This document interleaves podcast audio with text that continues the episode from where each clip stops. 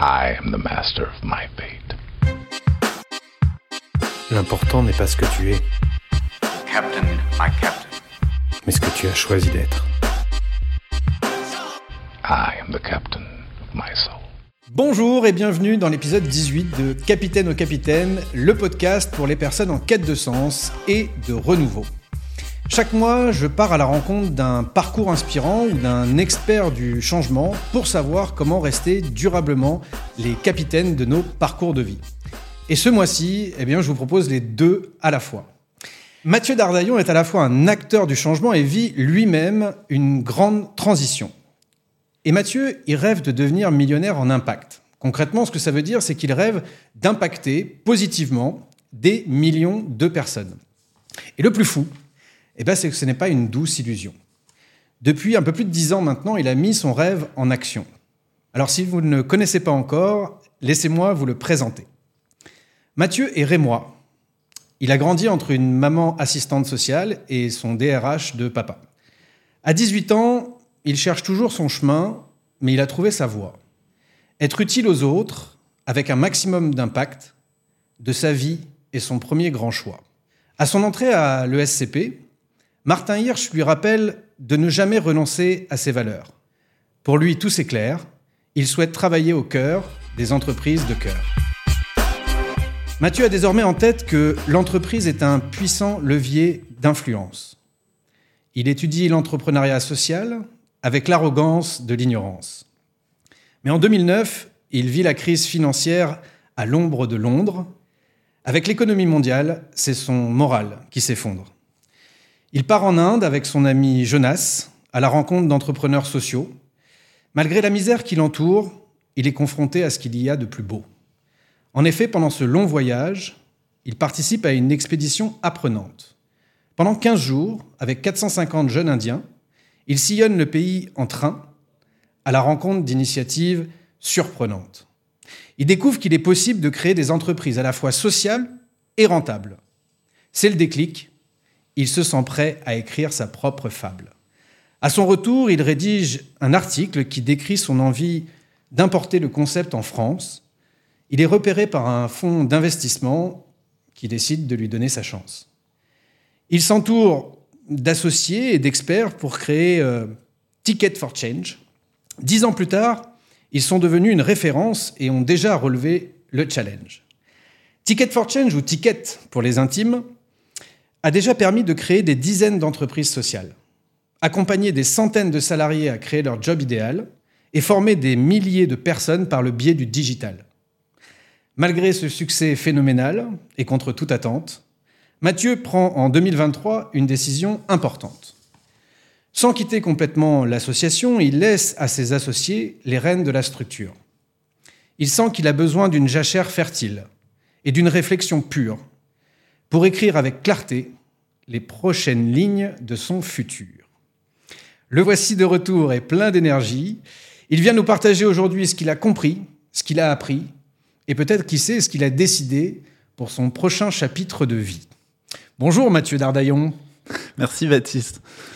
Bienvenue dans Capitaine au Capitaine. Ça me fait plaisir. Notre euh, première. euh, J'avais décidé d'arrêter de dire ça parce que par définition, si tu es là, c'est que ça me fait plaisir. Mais euh, en tout cas, tu étais sur ma liste depuis un petit moment parce que. euh, on enfin, notre première rencontre, elle a lieu depuis. euh, elle a eu lieu il y a 10 ans maintenant. On se connaît pas si bien que ça. Mais voilà, c'était les premiers pas de Ticket for Change. C'était la première année. Et j'étais venu, moi je rentrais de Tour du Monde avec aussi un déclic et aussi une idée d'entreprendre. Et j'étais venu euh, bah, vous demander des conseils avec Joséphine à l'ESCP, euh, je m'en rappelle. Et puis, euh, bah, voilà, j'avais participé au deuxième, je crois que c'était le jury de sélection de la deuxième édition de Ticket for Change. Donc j'avais appris à connaître un petit peu plus euh, personnellement et puis le projet. Et puis on s'est un peu perdu de vue depuis, mais je, continue à te suivre sur LinkedIn où tu partages régulièrement des clés pour mieux agir et mieux vivre euh, dans un monde chaotique. Alors ça a piqué mon, attention et ce sera l'objet de notre première partie, savoir euh, un petit peu qu'est-ce que tu entends par là et puis si tu peux nous partager quelques-unes de ces clés, ce sera tout bénéfice pour nous.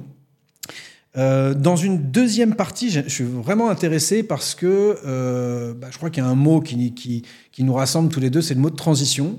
euh, avec un petit T, un grand T, individuel, collectif. Et toi, tu en, vis une finalement, une fin de cycle, euh, quelque chose que tu as co-créé avec d'autres et sur lequel tu t'es investi pendant 10 ans. Donc, c'est pas une mince affaire, cette histoire de prendre une décision, de prendre du recul comme ça. Donc, ça m'intéresse de savoir aussi, pour que ça nous inspire, euh, comment est née cette réflexion, comment tu t'es organisé, etc., etc. Ce sera l'objet d'une deuxième partie.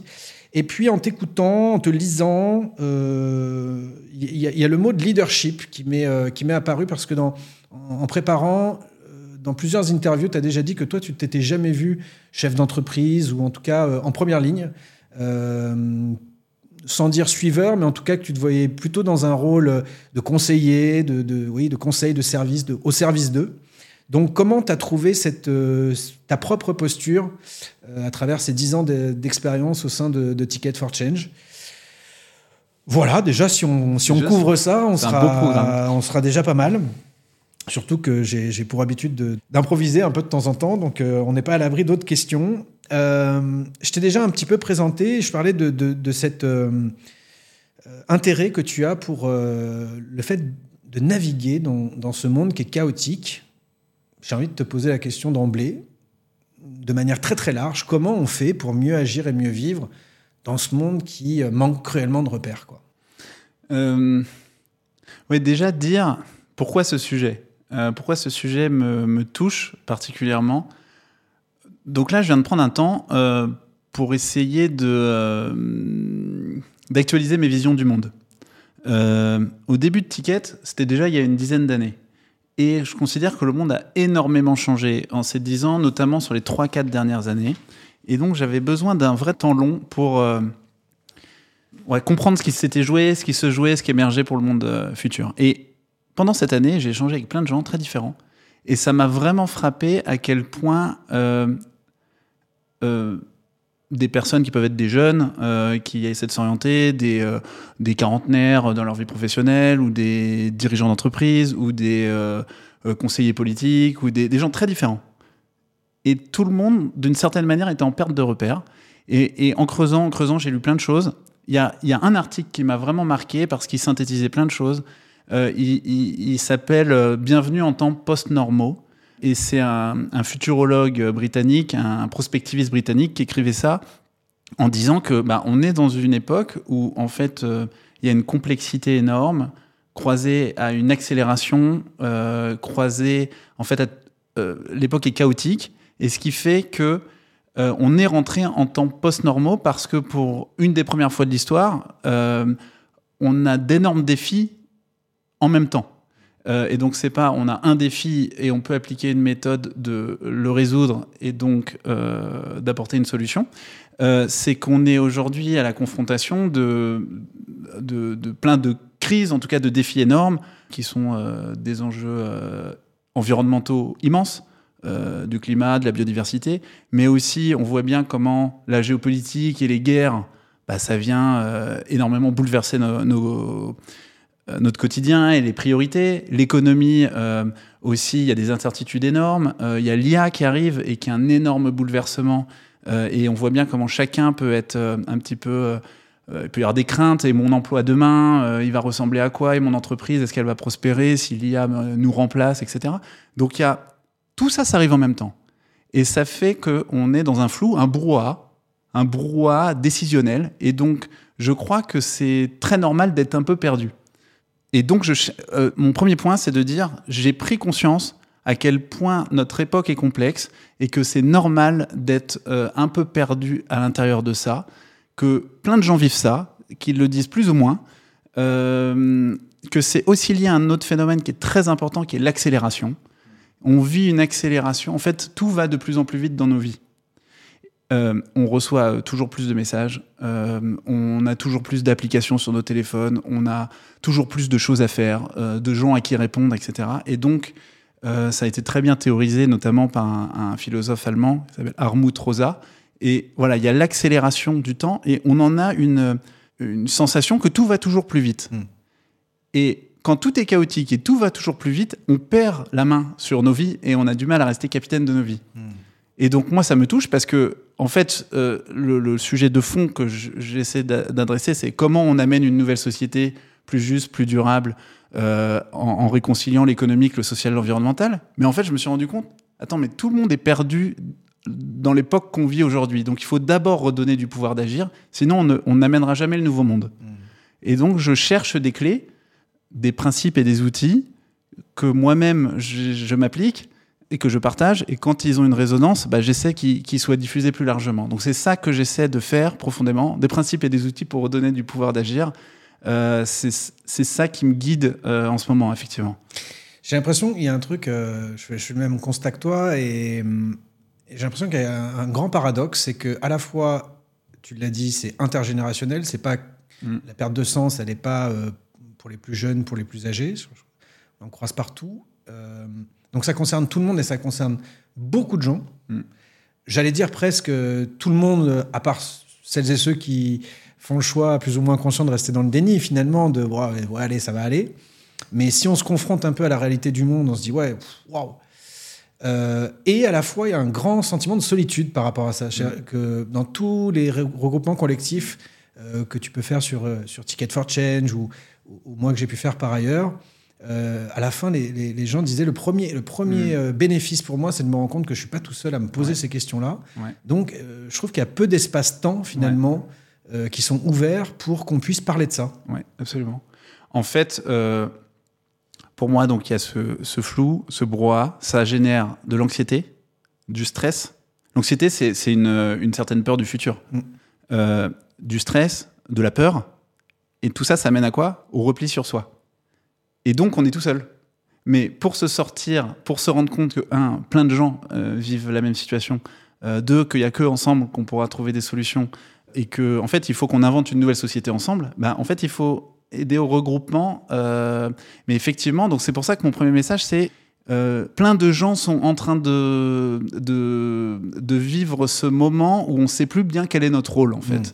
En fait, c'est assez intuitif. On sent dans nos corps que ça va pas, que, notre, système ne marche pas. Euh, on, le, sait en voyant plein de chiffres et on le sent dans nos corps, mais on a besoin et donc on est, euh, c'est une réaction physique en fait d'être perdu et d'être anxieux. Mais en se regroupant et en, en trouvant des nouvelles manières d'agir, je suis sûr qu'on peut passer de l'autre côté et retrouver du pouvoir d'agir, redevenir capitaine de, de sa propre vie. Euh, mais il faut prendre conscience euh, voilà, de cette époque. Il y a quelque chose, moi, une citation qui m'a beaucoup marqué de Gramsci, Tonio Gramsci, qui dans les années 1920, il disait, donc une citation des années 1920, et je trouve que c'est celle qui décrit le mieux ce qu'on vit. Euh, c'est le vieux monde se meurt, le nouveau monde tarde à émerger, et dans l'entre-deux, dans ce clair-obscur, naissent les pires monstres. Euh, et donc, pour moi, mon analyse, c'est qu'un ancien paradigme, euh, est en- on, on sait qu'on est au bout d'un système tel qu'on l'a construit, dès qu'il a été construit, un nouveau essaie d'émerger, mais on est dans cet entre-deux. Et on a cette perte de repère d'être dans cet entre-deux-monde. Euh, et donc, euh, je... je, je d'apporter un peu de lumière euh, dans cette obscurité. Quoi. à mon échelle, je pense que voilà, j'essaie de, de partager euh, ce que j'ai pu découvrir. Euh, et, je- et on, en on y viendra plus tard. Mais le rôle des leaders, c'est de faire émerger ce nouveau monde, de vivre dans le nouveau monde pour l'amener au- au- euh, aujourd'hui. Alors, c'est euh, une phrase que j'ai entendue pour la première fois dans la bouche de Mathieu Baudin, je crois, de, de Mm. l'Institut des futurs souhaitables, euh, qui décrit un petit peu ce que tu dis, c'est-à-dire euh, l'arbre qui tombe fait plus de bruit Ouais. que la forêt qui pousse, donc on a plutôt tendance à se concentrer notre attention actuellement sur tout ce qui va mal, j'allais Ouais. dire, ou en tout cas qui, qui peut être inquiétant.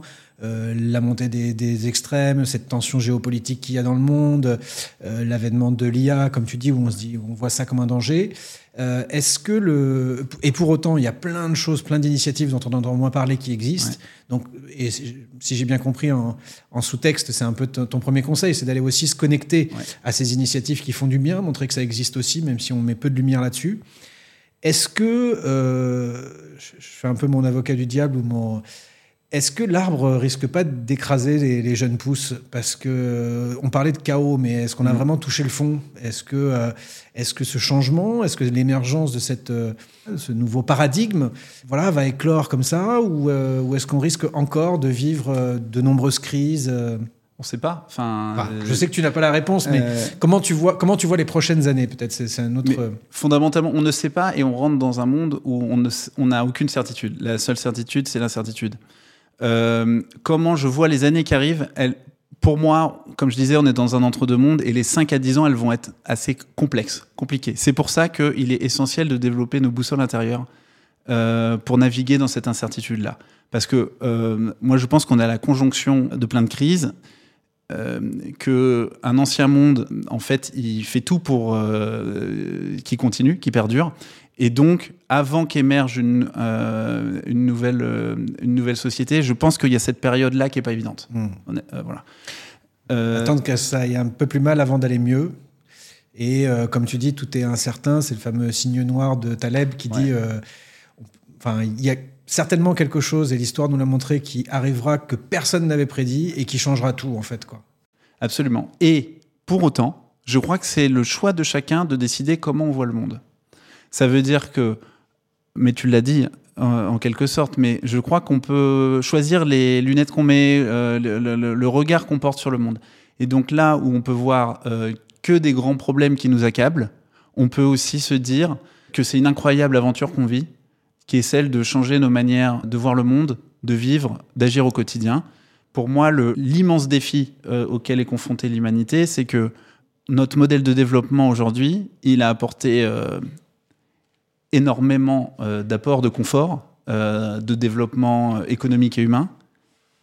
Et en même temps, il reste des inégalités incroyables et insoutenables. Et surtout, enfin surtout, je sais pas si c'est surtout, mais de toute façon, il n'est pas pérenne parce qu'on dépasse les limites planétaires. Donc ça veut dire que de toute façon, ça va à l'encontre du vivant et de nous-mêmes. Sur neuf limites planétaires, ça veut dire neuf limites qu'il ne faut pas franchir pour que la vie continue à vivre sur Terre. On en dépasse six. Ouais. Euh, donc, il faut réapprendre à plusieurs milliards à revenir dans les limites planétaires. Et ça, c'est changer nos comportements euh, et nos habitudes. Et c'est une. On peut se dire que c'est la catastrophe et qu'il y a une urgence d'agir.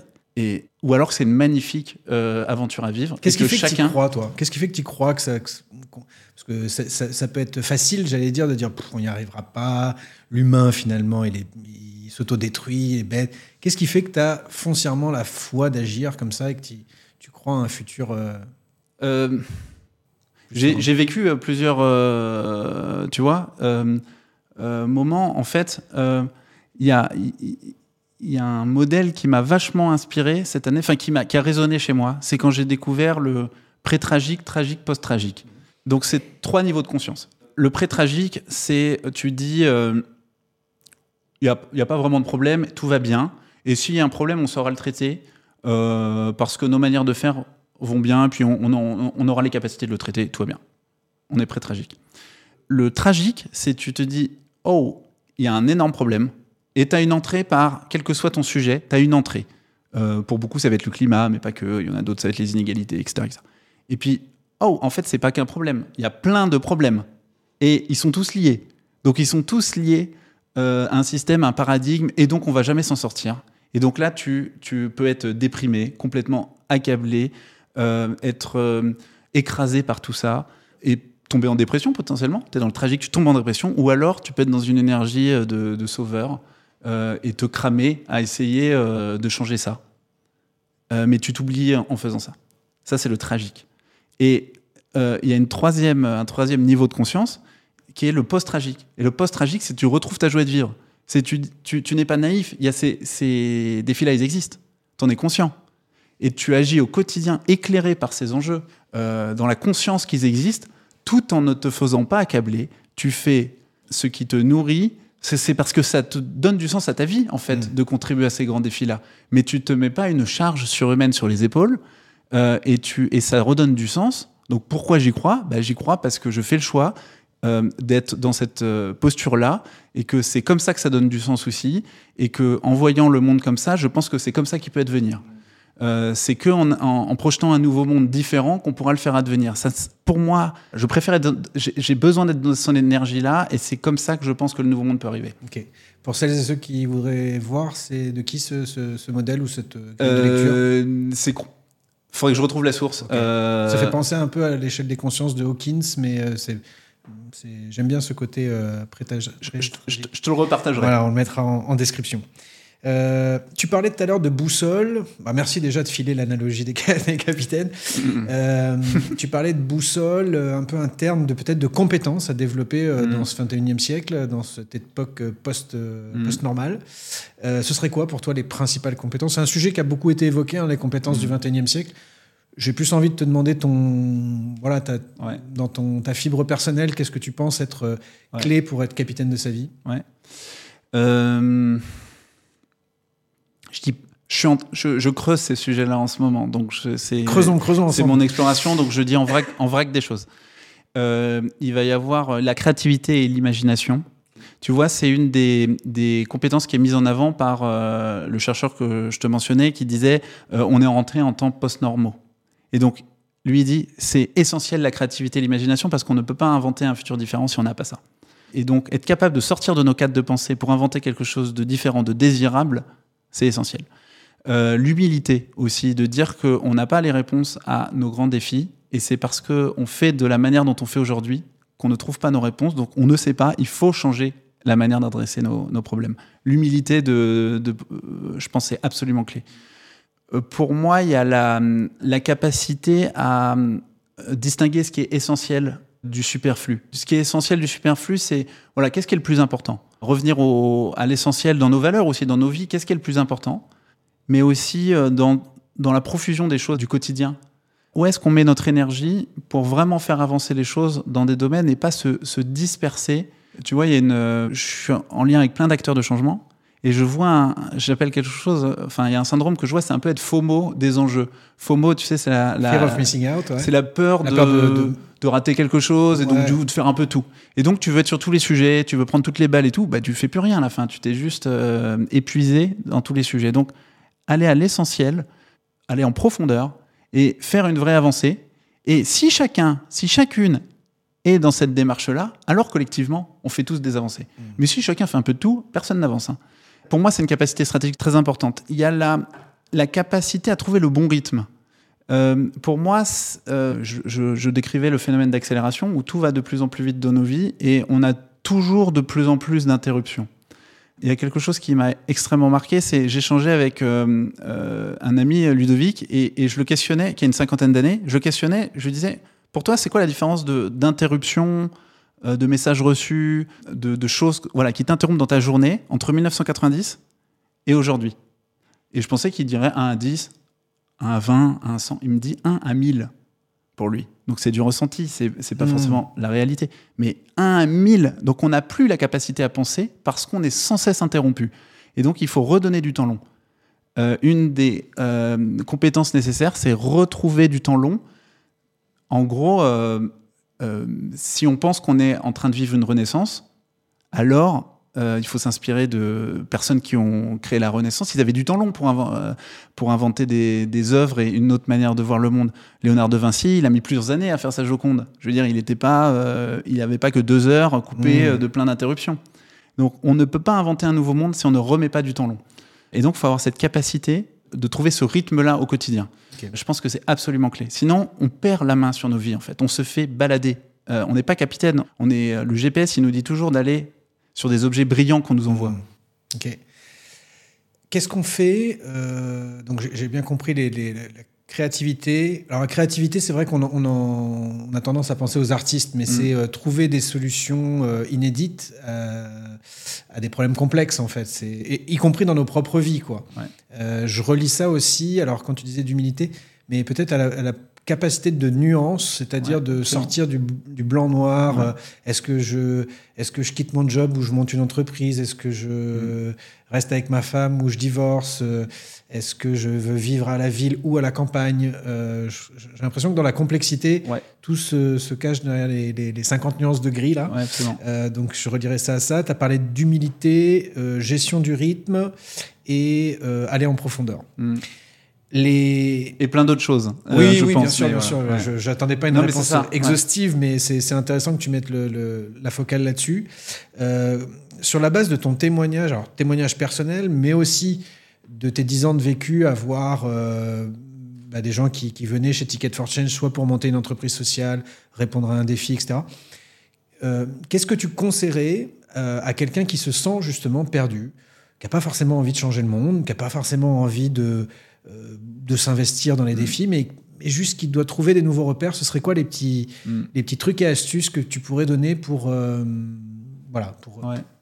pour essayer de, de, de reprendre la barre, comme j'aime Ouais. bien dire Ça dépend le, le niveau euh, de temps et d'énergie que la personne veut y euh, consacrer.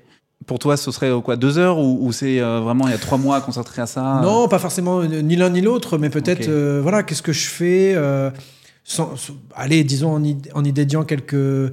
Bah, imagine un contexte normal de quelqu'un qui a un travail, des enfants, qui doit mener cette réflexion-là en parallèle, qui a toutes ces interruptions de la vie, la, Ouais. la- la- voiture à emmener au garage, les impôts à payer. Comment, comment on, on disrupte un petit peu nos Ouais. vies euh, déjà très balisées pour euh, se redonner un peu de souffle? Pour moi, euh, euh, c'est important de trouver de l'énergie dans ces réflexions-là euh, et de d'être un peu inspiré, euh, de retrouver un peu du rêve, de l'énergie positive, de qu'est-ce que ça pourrait être de différent.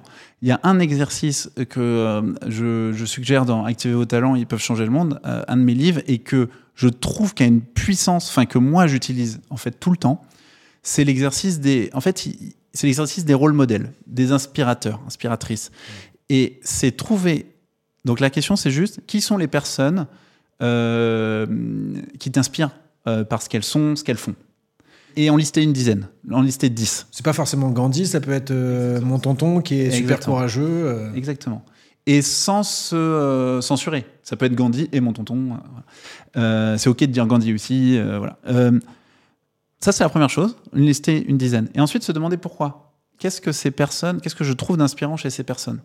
Et euh, bah voilà, il va y avoir les deux, trois traits. On n'est pas obligé de tout aimer chez cette personne. Hein. On connaît pas tout d'ailleurs de la vie de Gandhi, ou etc. Donc voilà, quel aspect je, trouve remarquable, m'inspire chez mon oncle et, euh, ou chez Gandhi. Et en ayant l'ensemble de ces éléments-là, en fait, ça résume extrêmement bien ce qu'on aimerait plus devenir. C'est incroyable comme exercice parce qu'en fait, il y a deux choses. C'est un, c'est une, une vision positive euh, de ce que l'on pourrait faire, ce qu'on pourrait être. Et quand on met des rôles modèles, c'est qu'on trouve quelque chose un peu chez eux que l'on pressent chez nous, mais qu'on n'a pas pleinement activé. Euh, et donc, juste avec euh, cet exercice-là, par exemple, voilà, ça peut être une première clé, euh, sachant que peut-être la, ce qui est important, je pense, pour, euh, voilà, pour une transition de vie, c'est avoir un cap, c'est-à-dire savoir un peu ce qu'on veut retrouver et ce qu'on veut plus retrouver, et puis trouver plus personnellement ce qu'on peut apporter. Euh, le travail sur les talents, je pense qu'il est euh, très important.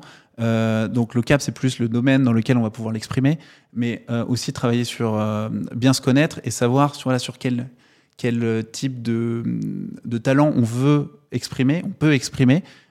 Et c'est en jouant sur ces talents-là qu'on a notre plein potentiel et aussi que ça nous procure de l'énergie. Voilà, en quelques mots.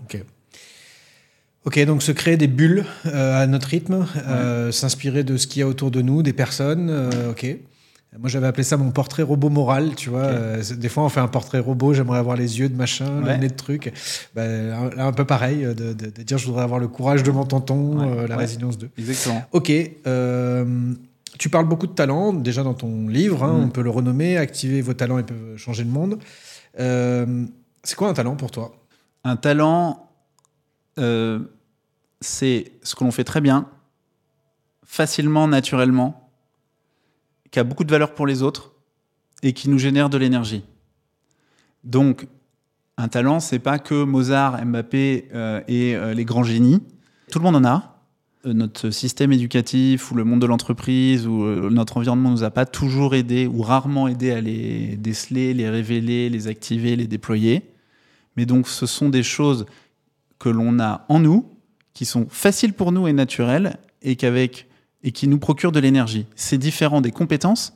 Des compétences, ce sont des choses que l'on fait très bien, qui ont beaucoup de valeur pour les autres, mais qui nous coûtent en énergie, parce que c'est moins naturel pour nous.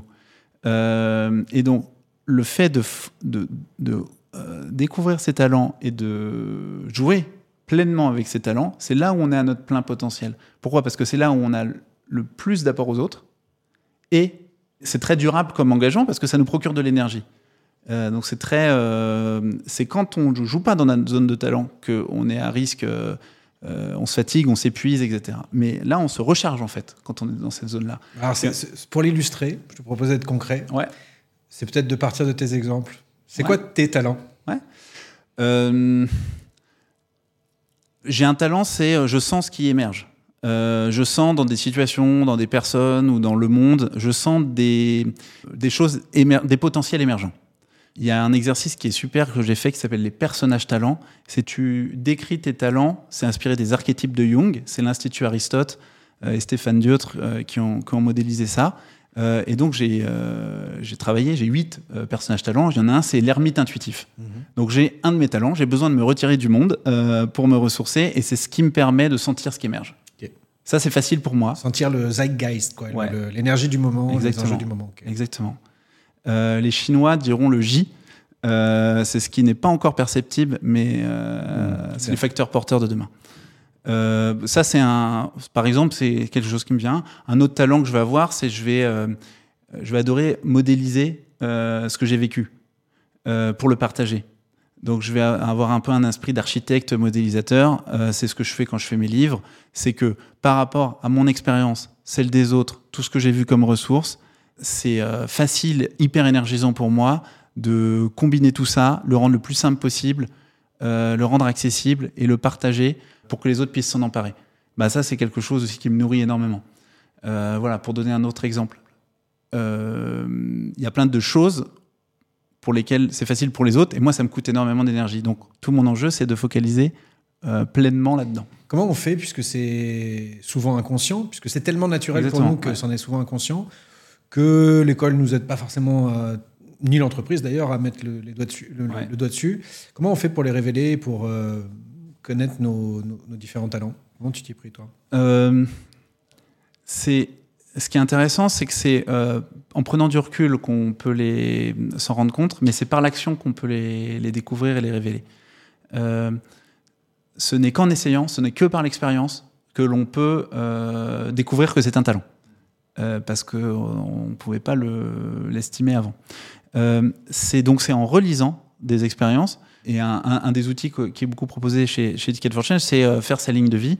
Euh, et la ligne de vie, c'est tu vas relire les différents moments de ta vie, les hauts, les bas, ce qui t'a donné de l'énergie, ce qui t'en a coûté, là où tu as été très bon, là où tu l'as été moins, là où tu été pas à l'aise, ça a été un moment de, de difficulté pour toi, etc. Et en relisant ça, tu fais émerger les situations où tu as le sentiment d'avoir été à ton plein potentiel. Et donc, qu'est-ce que tu as mis en, place? À quel talent ça fait référence? Donc ça, ça peut être un travail qu'on peut faire soi-même. Ça peut être aussi, enfin, c'est important aussi, je pense, de questionner les autres autour de nous. Euh, en leur demandant, par exemple, dans quelle situation tu m'as trouvé euh, remarquable, un petit peu, euh, voilà, de quelles sont les, les deux, trois situations où, où- où j'ai été le, dans mon plein potentiel pour, euh, selon toi, où j'ai vraiment exprimé mes talents, où tu te souviens que j'ai euh, apporté quelque chose de très euh, différent et j'ai apporté beaucoup de valeur. Et puis les autres, ils ont toujours des, des- des exemples hein, très concrets, et ça, c'est très nourrissant parce que, encore une fois, les talents, c'est facile pour nous, on apporte beaucoup de valeur, mais on ne le voit pas forcément. Et on apporte beaucoup de valeur aux autres. Donc c'est super important de leur demander, en fait, donc de prendre des feedbacks euh, à- de gens très différents. hein. Ça peut être dans un cadre familial, avec des amis, dans le monde du, travail, euh, des collègues, des clients, etc. Euh, et en travaillant sur soi, en relisant, on peut aussi faire des tests, hein, il en existe plein, et en demandant aux autres, normalement, là, on a de la matière euh, pour se dire, OK, ça, c'est dans ma zone de génie, c'est dans mes talents. Donc, introspection, relecture des situations euh, passées pour voir un petit peu, essayer d'extrapoler ce qui émerge euh, à chaque fois, ce qui est récurrent peut-être, euh, d'identifier des patterns et puis de, de, de solliciter son entourage. C'est pas, euh, c'est pas comment tu me trouves génial, mais voilà. C'est dans quelle situation j'ai été génial Parce que tout le monde est génial. Ouais. Bon, voilà, les talents, c'est toujours un peu compliqué parce qu'on a l'impression que ça peut être pédant, euh, euh, Oui, c'est péter ça. un peu, de raconter ses talents comme ça. Et donc, voilà. Mais on a tous une zone de génie et des talents. Et donc, c'est euh, c'est important de- d'en être conscient. Et en amenant bien la question euh, à ses proches, en fait, ils seront trop contents, un, de répondre à cette question-là, et deux, en, en plus, en retour, d'avoir les mêmes éléments. Et puis, ça pourrait les aider aussi. Je suis salarié, euh, je me sens un peu étouffé euh, dans, dans mon job. Euh, J'aime bien ce que je fais, tu vois, mais pas. euh, voilà, ça me fait plus rêver. Je, je, je sais pas ce que je veux, mais j'ai envie de réinventer mon job. Donc peut-être que je suis candidat pour un de vos programmes euh, Corporate for Change. Mais qu'est-ce que je peux faire pour justement plus injecter de mes talents dans mon boulot Est-ce que je vais voir mon boss et je lui dis bon, je veux réinventer mon travail Comment voilà, comment on intègre ça quand on est salarié que faut bien qu'on gagne sa vie aussi, puisque c'est une dimension importante qui, qui Mm. bloque beaucoup de personnes aussi. Donc, euh, il n'y a pas la vision romantique de je vais faire ce que je veux. Je vais... Mm. Voilà, qu'est-ce que, qu'est-ce que, comment on peut faire ça quand on est euh, sans forcément monter une boîte sociale Ouais. ou euh, changer complètement de boîte ou de secteur d'activité? Ça dépend énormément du contexte, de la taille de l'organisation, de, son- de, de ce qu'elle fait, de la culture euh, aussi, je dirais, managériale de l'entreprise. Peut-être euh, une chose qui, qui me vient, c'est d'évaluer un peu les marges de manœuvre qu'il y a dans l'entreprise. C'est-à-dire, il y a des entreprises qui vont être très euh, ouvertes à ce qu'on fasse des propositions pour redéfinir un petit peu nos missions en fonction euh, voilà, d'envie et de talents qu'on pourrait avoir. Donc ça, faut y aller à fond. Il faut proposer, il faut être proactif en disant bah, j'ai très envie d'explorer ce projet-là. J'en ai fait une note d'une page pour dire ce que j'aimerais que ça apporte. Faut, je pense, tout le défi, c'est de relier à comment nous, on va pouvoir euh, apporter ça, mais comment c'est relié avec le cadre de l'entreprise, comment ça va servir Mhm. l'entreprise euh, et ses enjeux, euh, et comment, comment ça peut être vu comme important? Voilà, il faut essayer.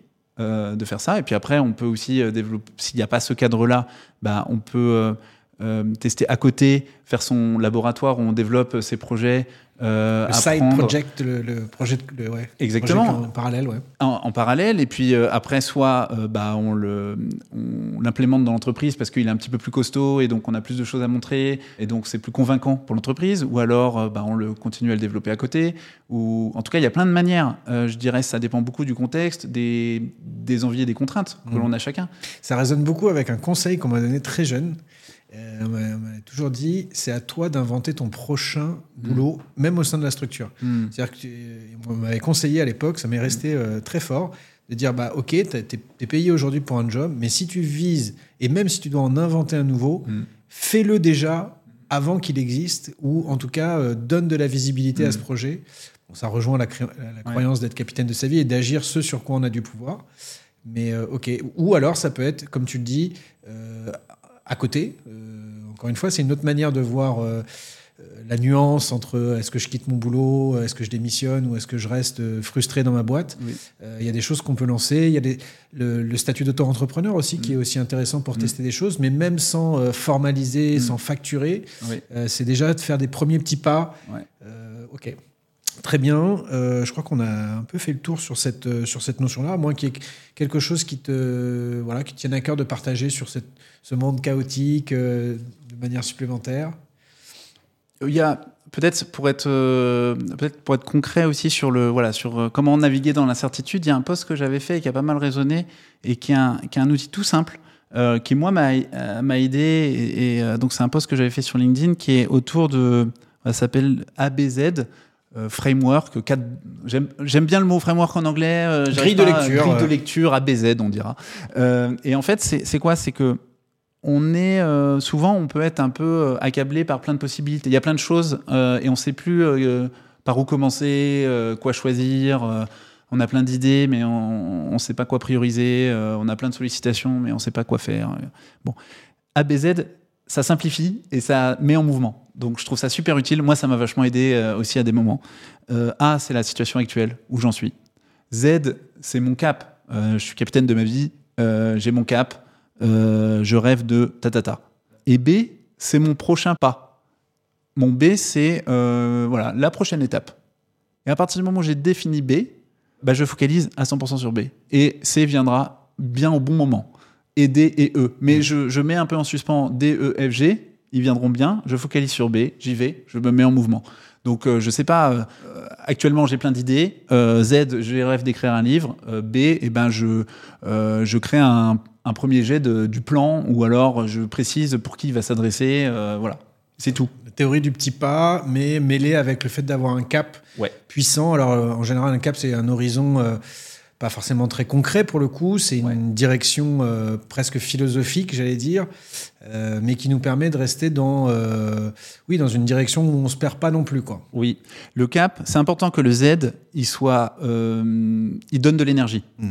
Euh, le Z, il peut être un peu flou, mais il donne une envie énorme d'y aller. Et ça, ça, pour moi, ABZ, ça peut marcher pour la, la stratégie d'une boîte, en fait. hein. c'est dans un monde hyper incertain, complexe, en fait, il faut qu'on soit focalisés tous ensemble sur des objectifs les uns après les autres. Et ben, on a notre cap, mais on prend les défis les uns après les autres. On peut plus faire des plans d'action euh, comme avant. Euh, Oui, un business plan à trois ans aujourd'hui, euh, dans un monde qu'on dit volatile, incertain, Mm. complexe, ambigu. Bon, c'est pour faire plaisir éventuellement à notre banquier, mais je crois qu'il Ouais. demande même moins ça maintenant, parce qu'on ne sait pas finalement. C'est vrai que le CDEF, euh, on peut passer du temps à l'imaginer, mais il sera certainement différent de ce qu'on avait imaginé. Donc j'aime bien ça. euh, cette- C'est aussi se connecter entre le. Je trouve que tu parlais du temps long Ouais. à un moment donné. Euh, c'est réconcilier le temps long et le temps court. Ça, je trouve qu'il y a une vraie Mm. logique de. Pour les personnes qui sont en quête de sens, euh, je trouve qu'il y a une vraie logique de est-ce que ce que je fais aujourd'hui Mm. résonne avec mon Z, c'est-à-dire Mm. avec ce, à quoi j'aspire? Alors c'est pas une le Z si je le comprends bien hein, dans, dans ce que tu dis c'est pas euh, je veux gagner tant d'argent dans le futur ou être dans telle situation ou être dans euh, voilà c'est pas aussi concret que ça mais c'est plus une euh, À la limite, il peut être qu'on veut. Ouais. Euh, Oui, oui, vrai, À partir vrai. du moment où il, non- il nous donne, il est, il est suffisamment clair, suffisamment flou euh, pour se mettre en mouvement et, et avoir l'énergie d'y aller. hmm. Euh, mais voilà, effectivement, c'est plus une, une direction euh, euh, de notre euh, d'un futur rêvé. Euh, ouais. qui peut être fait le, le Z c'est le vision board là le tableau de visualisation c'est un peu mettre des images de, Ouais. de ce qui nous inspire et puis de, de l'afficher Mm. Top. Euh, bon, toi, tu n'as pas changé forcément ton Z, puisque ça reste Mm. le développement du pouvoir d'agir. Euh, on a toujours du mal à, à- à- à transférer ce mot, à traduire ce mot d'empowerment en français, en capacitation. C'est pas Mm. très beau, mais en tout cas, voilà, donner- redonner du pouvoir d'agir aux personnes. Donc, ça, je crois que ça reste Mm. valable. Euh, par contre, tu changes pas mal ton comment, euh, ton cheminement, puisque, euh, je le disais en introduction, tu as pris cette décision qui est quand même pas anodine et qu'on voit pas tous les jours. Normalement, un- même si Ticket est une association, tu étais le chef de file quand même de cette organisation et en général, on la quitte quand ça se plante, quand on se plante, quoi, ou quand on nous vire. Mais toi, tu décides euh, après euh, 10 ans de, euh, voilà, de, de- de passer euh, la main. Mm. Qu'est-ce qui a amené cette décision? Comment tu as senti que tu étais en fin Mm. de cycle? Hmm. Euh, Il y a plusieurs euh, facteurs en même temps. Euh, C'était il y a à peu près euh, un an, euh, un an et demi. Euh, D'abord, j'avais un besoin de me régénérer. 10 années, 9-10 années d'entrepreneuriat social, euh, c'est très exigeant. C'est plus dur, tu crois, que l'entrepreneuriat classique? C'est. hum, Je pense que c'est plus exigeant encore parce que tu dois piloter une valeur, euh, ton impact au même niveau que ton modèle économique et avoir une attention particulière à comment tu fais les choses pour incarner les messages que tu prônes Tu te mets une exigence supplémentaire sur le chemin. et tu t'imposes une exemplarité supplémentaire parce qu'on t'attend au tournant sur le côté humain aussi Il y a de à l'intérieur de l'organisation. Et donc, tu dois piloter et surtout, comment, quand tu veux maximiser ton impact sous contrainte de modèle économique, c'est des, des choix qui sont euh, euh, beaucoup plus complexes au quotidien, en fait. Euh, et donc, ça, faut inventer les nouvelles manières de décider là-dessus. Donc, euh, et les modèles économiques, il faut encore les inventer. C'est usant. Euh, je trouve que c'est passionnant, extraordinairement passionnant. Et euh, 10 années, dont 2-3 du Covid, où ton métier, c'est de donner de l'énergie aux gens. euh, pour qu'ils croient en leurs rêves, ils se lancent, ils activent leur talent, etc. Il y a juste un moment où j'avais besoin et envie de recharger ma jauge d'énergie. Euh, la deuxième chose, c'est que je voyais moins clair sur les prochaines étapes. Ça veut dire que pour moi, c'était, je suis assez intuitif euh, et je sais à peu près toujours ce qui vient. Euh, et là, c'était moins clair pour moi. Je considérais qu'on avait testé énormément de choses et euh, je, sentais moins ce qu'on allait tester dans l'année qui venait, les deux trois années à venir. Et ça, donc, c'était un signe important pour moi de dire, ok, mais ça veut dire quoi si je sais moins Donc, il faut que je prenne du recul et surtout que je passe la main au moment avec des gens qui vont pouvoir euh, amener ce, nouveau souffle. Euh, Et puis, j'avais envie de creuser en profondeur euh, plein de sujets qui m'appelaient, qui me, voilà, qui, au fond, je cherche quels sont les leviers qui peuvent nous permettre de répondre aux grands défis, mais de manière plus efficiente. Euh, J'ai besoin de temps pour creuser en profondeur ça, qui peuvent être liés à la systémie, à la psychologie, euh, à la philosophie. euh, j'ai creusé plein de domaines en fait, euh, et et t'as besoin de temps long pour faire ça. Et donc il y a ce choix de passer la main. Et en fait, je suis super content parce qu'on l'a fait d'une manière fluide et qui permet de, que les fondations de soient très solides. Et voilà, c'est Joséphine qui a pris la suite, qui est cofondatrice de- depuis le tout début avec moi. Euh, et donc, on est euh, tout le temps en lien aussi. Et, et- et, euh, et je trouve ça euh, voilà, génial la manière dont elle a, elle, a, elle a repris la suite avec toute l'équipe Oui, on Et est dans la continuité. euh, dans une continuité et une réinvention. Donc c'est donc c'est super. Je trouve qu'on a créé une ce fonctionnement, enfin cette fluidité là, et donc je suis voilà, je suis très confiant pour ça. Et, et- et moi j'essaie de, de contribuer là où on, on me propose de, de contribuer avec tout ce que j'explore. En fait, comment je peux amener ça euh, dans le projet pour euh, euh, pour l'aider dans le cœur des pédagogies, etc.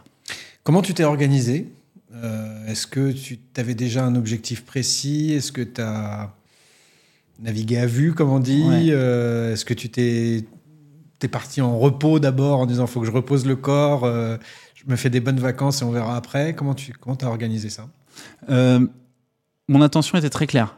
Euh, donc mon, mon, mon cap était clair. Ton Z Euh, mon Z était clair de, de cette année. Euh, j'ai commencé par un temps de vide où je suis allé dans des lieux ressourçants et je me suis voilà, je me suis forcé à ne rien faire entre guillemets. T'es allé où?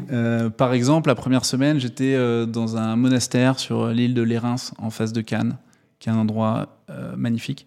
Et puis j'ai eu la chance d'être accueilli dans différents lieux, écolieux, etc. Et donc c'était très, voilà, ça me permettait de, un, de, on va dire, de recharger les batteries.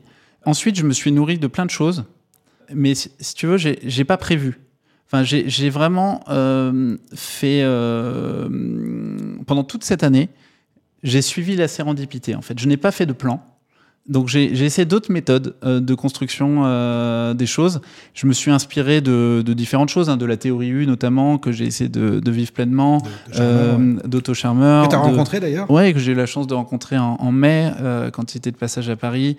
Euh, C'était très très ouais très nourrissant, euh, très inspirant. Et, et donc en fait, donc mon intention claire, j'avais une liste de possibles, de plein de choses que je pouvais faire. Et en fait, j'ai fait confiance. Quand on me proposait quelque chose qui répondait à l'intention, je disais oui. Et du coup, ça m'a amené à faire euh, des choses très différentes. Où je suis allé sur le terrain, là où on m'invitait, où j'ai lu en fait euh, les articles ou les livres qui venaient, euh, enfin comme ils venaient, si tu veux. Donc, et a posteriori, je peux dire que un, je me suis beaucoup nourri sur le monde qui change. Deux, j'ai beaucoup travaillé sur moi. Et en fait, voilà, continuer à, bien me connaître et savoir où j'ai envie de mettre mon énergie. Trois, j'ai travaillé des, des- des compétences qui, qui, je considère, euh, m'avaient manqué à des moments, qui peuvent être sur euh, euh, l'écologie personnelle, le rythme, euh, les modèles économiques, sur la créativité. Je n'arrivais pas à suffisamment la mettre au cœur de ce que je faisais.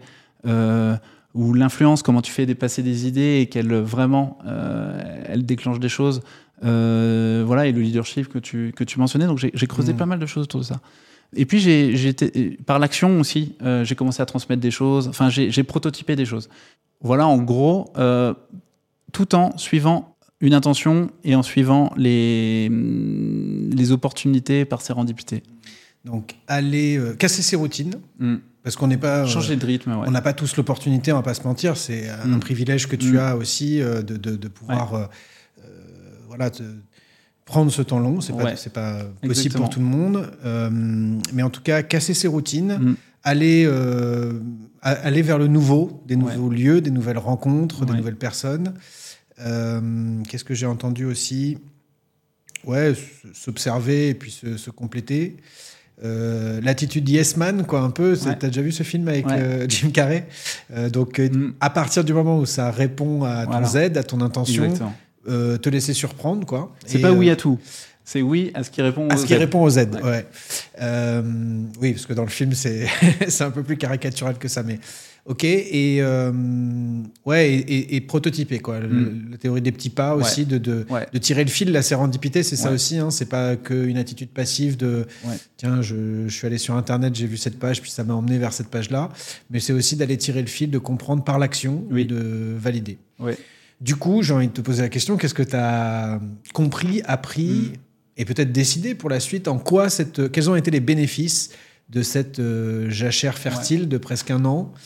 Euh, et puis peut-être que tu peux nous dévoiler un peu ce que tu comptes faire pour la suite, parce que je sais que c'est encore euh, émergent et voilà. Je, je- je cherche un scoop pour cet épisode. J'entends. Qu'est-ce que ça apporte de prendre ce temps long? De la clarté? De la clarté sur. euh, euh, en fait, j'ai eu cette euh, opportunité, dans le brouhaha du monde actuel, de, de, de clarifier euh, ma boussole intérieure. C'est quoi les piliers pour moi? Qu'est-ce qui est important? Et comment naviguer avec mes propres principes dans ce monde-là c'est quoi et de, et, de, et de faire mes choix en fonction. Bah, par exemple, ce que je cherche, bah, j'ai différentes formules, et puis c'est en anglais parce que c'est en échangeant beaucoup avec des, notamment des Anglais que ça m'a aidé à, à émerger. Mais il y a une formule, c'est effortless impact. Et il y en a une autre, c'est playful leverage. Je les explique rapidement. Effortless impact, pour moi, c'est l'idée de dire, euh, je cherche l'efficience, en fait, et les effets de levier pour moins dépenser d'énergie là où ça marche pas pour euh, la transformation. Euh, donc je veux euh, effortless, c'est trouver les endroits où ça va permettre de se diffuser euh, avec de l'énergie, ouais. de la fluidité. Je cherche la fluidité, c'est la fluidité dans l'impact, dans, le- dans le modèle économique, etc.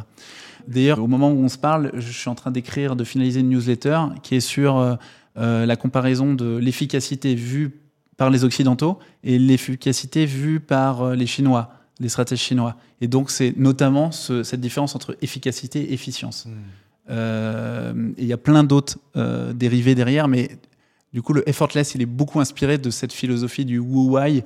C'est la philosophie du non-agir. C'est ça le stratège chinois alors? Ouais, le stratège chinois, c'est la philosophie du non-agir. Ce n'est pas ne rien faire. Mais non-agir, c'est la formule complète, c'est euh, ne rien faire, mais que rien ne soit pas fait. Ne rien faire de sorte que de rien ne soit pas fait. C'est favoriser les émergences. Ce n'est pas euh, avoir un but, faire un plan d'action, le mettre en œuvre et quand ça coince, doubler d'efforts. Le stratège chinois, il voit les conditions, les facteurs porteurs, et en fonction de ça, il va essayer de se laisser porter par la situation pour arriver à son intention de départ, mais avec le moins d'efforts possible. Son but, c'est la victoire facile. C'est pas la victoire héroïque dans la douleur. Euh, et donc la philosophie du, pour moi, qui est très inspirante du Wu Wei, ce n'est pas un appel à, à ne rien faire, c'est un appel à du coup à être beaucoup plus efficient et beaucoup plus profond et puissant dans l'impact parce que on se laisse porter. Tu sais, ça me parle beaucoup parce que. Alors, moi, c'était pas un chinois, c'était un indien, Satish Kumar, qui Oui. m'avait dit ça, qui m'avait dit, mais. Enfin, qui rigolait un petit peu Mm. de notre culture occidentale et qui, qui disait, mais vous, vous cherchez tout le temps les résultats. Ouais. Et en fait, c'est une grosse connerie, quoi. Parce que, et je. Alors, ça m'avait frustré sur le moment, Mm. parce que je bah, Mm. autant, euh, ça, sagesse gordienne, quoi. Et en fait, je me suis dit, mais oui, Mm. oui, oui, oui. Et surtout dans un monde dans lequel, euh, tu vois, le, Mm. oui, typiquement, on se retrouve dans euh, objectif, plan d'action, résultat, euh, monitoring, plan d'action correctif, euh, redoubler d'efforts, etc. Et en fait, je crois qu'on perd beaucoup d'énergie comme ça, Mm. et que c'est pas forcément ce qui est le plus efficace, sans parler d'efficience, mais, euh, mais c'est un mode de pensée dont- de- qui fait partie. Y a pas, on va pas se flageller, il y a beaucoup de bonnes choses dans notre culture, hein, attention, Mm, mais je ouais, pense qu'il fait partie de nos limites Ouais. culturelles dans ce nouveau contexte. Exactement. Parce qu'on ne sait pas, euh, c'est notre seule recette d'application Exactement. et qu'on n'en a pas d'autres, en fait. On n'a Exactement. pas d'alternative à ça. Et c'est intéressant, ça. Tu peux redire la formule, ce n'est pas ne rien faire, c'est ne rien faire pour que rien ne soit... Ouais, Pas fait. mais que rien ne soit pas fait, ou de rien- sorte que rien ne soit pas fait. Ok. Pour rebondir sur ce que tu viens de dire, c'est euh, donc c'est inspiré d'un livre hein, qui s'appelle Conférence sur l'efficacité de François Julien, qui est un philosophe, qui est spécialiste de la philosophie euh, grecque et chinoise, du coup qui compare les deux. Et lui dit, c'est l'idéal, c'est d'avoir deux jambes en fait, c'est d'être capable de naviguer entre les deux, d'être capable d'être dans ces deux modes. Enfin, c'est pas rejeter euh, Mmh, oui, notre mode de pensée. Mais c'est arriver à naviguer entre les deux. Euh, alors pourquoi je dis ça? Oui, parce que ça c'est mon, effortless et j'ai quelque chose autour du, du playful leverage. C'est comment en fait c'est retrouver dans mon quotidien euh, le vraiment de la créativité euh, et de l'innovation. En fait, je veux, si tu veux, l'image c'est je veux euh, focaliser sur la qualité de ce que je fais, de ce que je produis au quotidien. C'est pour ça que je, je creuse la création de contenu. Pourquoi? Parce que la création de contenu, C'est euh, On peut expliquer ce que c'est parce que c'est un terme qui, est, Ouais. qui se comprend euh, de tout le monde, mais qui est assez spécifique aussi, qui est utilisé notamment sur les réseaux sociaux, Donc, et, enfin en sur, fait- les- sur le digital. Qu'est-ce que c'est? Comment tu le définis, toi, la création de contenu? Pour moi, c'est créer et partager du contenu éducatif qui aide les gens. Euh, euh, il se trouve que ça peut être sur Internet ou de plein de manières, ça peut être de la formation en présentiel, etc. Mais donc, je creuse cet aspect-là. Pourquoi? Parce que pour moi, c'est un petit peu l'image de, l'artisan, de l'orfèvre, de l'artisan japonais qui fait euh, vraiment de la qualité en profondeur et qui focalise là-dessus. 80% de mon énergie, je veux que ce soit mis sur la qualité de ce que je produis, de l'intention et pas l'objectif de résultat. Euh, et en faisant ça et en l'associant avec le levier d'Internet notamment, parce qu'Internet est un levier infini en fait. Mm. On a une chance incroyable, c'est qu'en créant une fois, ça peut être diffusé deux fois, dix fois, mille fois, un million de fois peut-être. Mais si la qualité, si ça résonne profondément et si ça aide profondément les gens dans leur vie, alors ça peut être diffusé largement. Et donc moi je veux, je veux focaliser profondément sur la, qualité. En fait, une des frustrations que j'ai eues euh, euh, dans, les missions que j'ai eues dans les dernières années, c'est qu'en fait j'étais euh, super structurateur, méta, en conseil d'administration, tu, tu administres, tu pilotes, donnes des conseils, mais tu n'es plus dans le cœur de métier de ce qui au, au début m'a donné l'envie de créer ce métier-là. Et donc je veux retrouver ça. La, moi, ce que j'adore, c'est euh, euh, explorer, expérimenter et partager des pépites qui aident à mieux agir. Voilà. Et donc je veux être rémunéré pour ça euh, pleinement. Do- donc la création de contenu, ça permet de créer des modèles différents, des modèles économiques qui te permettent d'être rémunéré pour faire ça comme métier. Donc c'est Mmh. ça que je creuse profondément, qui est dans la même veine que ce que je faisais avant, mais qui a un levier complémentaire que j'explore. Donc avec, je, euh, je le vois comme deux piliers, un pilier de création de contenu, donner des clés pour agir dans ce, dans ce monde en grande transition, et aussi contribuer à des mouvements qui existent pour les aider, les amplifier, euh, avec euh, l'expérience, le vécu, euh, ce que j'ai vu, bah voilà, les aider à amplifier des mouvements qui existent. Ok. Donc, un pied dedans, un pied dehors, quoi, Ouais. quelque part, de garder ton, ton autonomie, ta liberté de penser, du temps long pour créer, euh, et à la fois d'aller ponctuellement dans du plus opérationnel, un peu Ouais. en mode projet pour euh, retrouver un collectif. euh, Exactement. Exactement. Ça me parle beaucoup. ouais, et tu disais qu'il y avait peut-être la place pour. qu'il y avait peu de finalement de, aujourd'hui de créateurs de contenu. Ça existe beaucoup, euh, notamment euh, d'un point de vue digital Mm. euh, sur les réseaux sociaux. C'est, quelque chose, on lit ça pas mal sur, sur LinkedIn, sur YouTube, etc. Mais que finalement, pour euh, l'impact positif, euh, il n'y en avait pas tant que ça finalement de, de- de créateurs de contenu. Euh, je fais un peu le même constat. Ce Donc- serait bien de, donc- de fédérer un peu tout ça, quoi. Ouais, pour moi, il y a beaucoup d'influenceurs euh, qui, euh, qui vont parler euh, des défis et puis qui vont avoir une vision politique. et il faut qu'il y ait ça. Et, mais moi, je vois, j'aimerais bien être un empowerer, un donner des clés pour de redonner du pouvoir d'agir, qui est en complément en fait, qui aide concrètement dans la vie des gens euh, à se ressaisir euh, du monde que, dans lequel on vit et puis euh, savoir ce qu'on qu'on fait au quotidien. C'est vrai que tu disais influenceur, c'est un peu comme le mot de, de lobbying. C'est des mots qui sont très péjoratifs parce qu'on les associe à des choses. Alors les influenceurs, c'est pour des choses peut-être un peu euh, voilà, superficielles. Mmh, ouais. On pense influenceur, on va penser Nabila ou des choses là.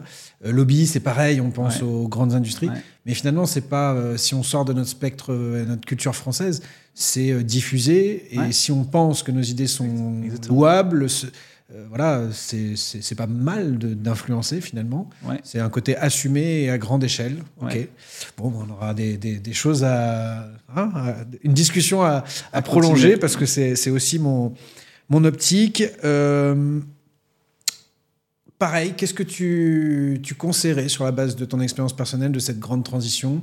Quelqu'un qui se sent en fin de cycle, est-ce que est-ce qu'il y a on a déjà partagé quelques éléments avant, mais est-ce qu'il y a, euh, fort de cette expérience de vie-là, euh, un apprentissage que tu peux partager justement à, celles et ceux qui euh, sentent qu'ils ont, sont en fin de cycle? Bon, fin six, ce serait pas la formulation que j'utiliserais dans mon cas, par exemple. Tu vois, enfin, je je l'ai jamais utilisée. Pourquoi pas Je l'accueille, etc. Mais je la formulerai pas comme ça. Mais qui, pour moi, le, le, le- la meilleure chose qui aide à discerner, euh, si tu veux, à chaque fois que j'ai eu des, des éclairs de compréhension, des sauts quantiques, euh, tu vois, d'un coup, si tu fais pas un peu de compréhension, de, c'est tu, ça te tombe dessus. À chaque fois, c'est quand euh, j'ai marché une semaine dans la nature. En tout cas, j'ai déconnecté, créé du vide, été dans la nature et marché. Je pense que le fait d'être en mouvement et de marcher, ça joue. Euh, et tu vois, ça m'est tombé dessus, par exemple, le moment où je me suis dit, il faut que je fasse ce, ce- ce pas de côté. Euh, et ben, c'est suite à euh, après avoir fait un grand bout du chemin de Mmh. Stevenson pendant une semaine avec un ami, et paf, ça m'est tombé dessus. Euh, avant, je le voyais pas. Tu sais que c'est l'origine, alors à vérifier, hein, tout est sourcé maintenant, enfin, fact-checké comme on dit, mais je crois pas dire de bêtises, je crois que c'est l'origine de l'école péripapéticienne. Ouais, ouais, d'Aristote. C'est ceux qui, ceux qui pensent en marchant. Ouais, il enseignait en marchant, exactement. exactement. Euh, la marche, ça, ça a énormément de bienfaits. C'est incroyable, c'est extraordinaire. Et, et- et surtout, d'amener de la clarté.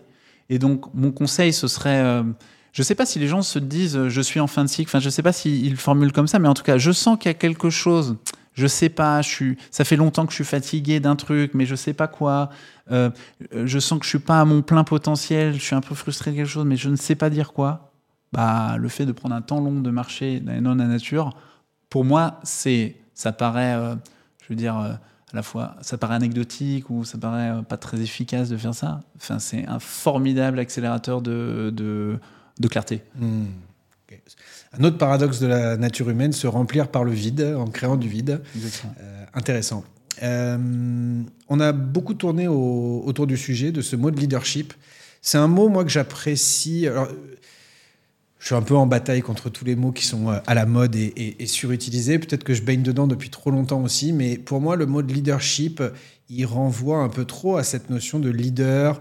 euh, qui est la personne. D'ailleurs, on pense plutôt à un mec, euh, bizarrement, tu vois, dans cette vie, ce truc patriarcal. Je trouve que ça renvoie plutôt vers le, dans l'image qui est véhiculée du, du masculin, de la personne euh, charismatique, éloquente, qui prend la lumière. euh, euh, et toi, tu as, témoigné justement que tu avais peut-être trouvé ta forme de leadership.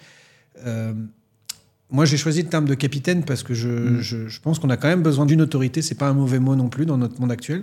Mais il y a aussi cette notion, cette réconciliation que je fais entre le leadership et le leadership personnel. C'est-à-dire d'être, être, pour moi, c'est ça, être capitaine de sa vie. C'est déjà de, de- d'être son propre leader pour soi. Et voilà. Mais cette petite introduction pour juste te poser la question, c'est il n'y a pas de définition du leadership, mais ce Mm. serait quoi ta définition à Ouais. toi? Il y a une définition qui m'a marqué. J'ai eu la chance de suivre une formation leadership aux États-Unis il y a 3-4 ans. Ça m'a marqué. La définition, c'était euh, le leadership, c'est la capacité à créer des futurs qui n'existent pas. Et pour moi, c'est très vrai. Enfin, je garde cette définition. Euh, Et, et en fait, euh, c'est à la fois, euh, ça peut être un niveau sociétal, ça peut être créer un nouveau monde, mais ça peut être aussi euh, dans un projet. En fait, c'est juste, euh, je sais pas, s'il y a euh, un moment dur euh, que tout le monde euh, que tout le monde vit et il faut se serrer les coudes. et ben le fait de trouver les bons mots au bon moment, de la bonne manière et amener des perspectives nouvelles, positives, et donc que tout le monde se resserre et donc on y arrive. Pour moi, c'est faire preuve de leadership. Tu as créé un futur qui n'existait pas parce que ça s'est croulé doucement. Donc ça, c'est à différents niveaux. Et donc pour moi, c'est ça. Le leadership, c'est la capacité à inventer des futurs qui n'existeraient pas si tu n'étais pas intervenu à un moment d'une certaine manière. Hmm. Quelles seraient les qualités du leader moderne dans le monde qu'on a déjà décrit et dans le contexte qu'on décrit actuellement? Euh, être euh, elle ou lui, euh, ça veut dire que la première qualité, c'est d'être pleinement soi. Et c'est d'être leader à sa manière. Euh, c'est de.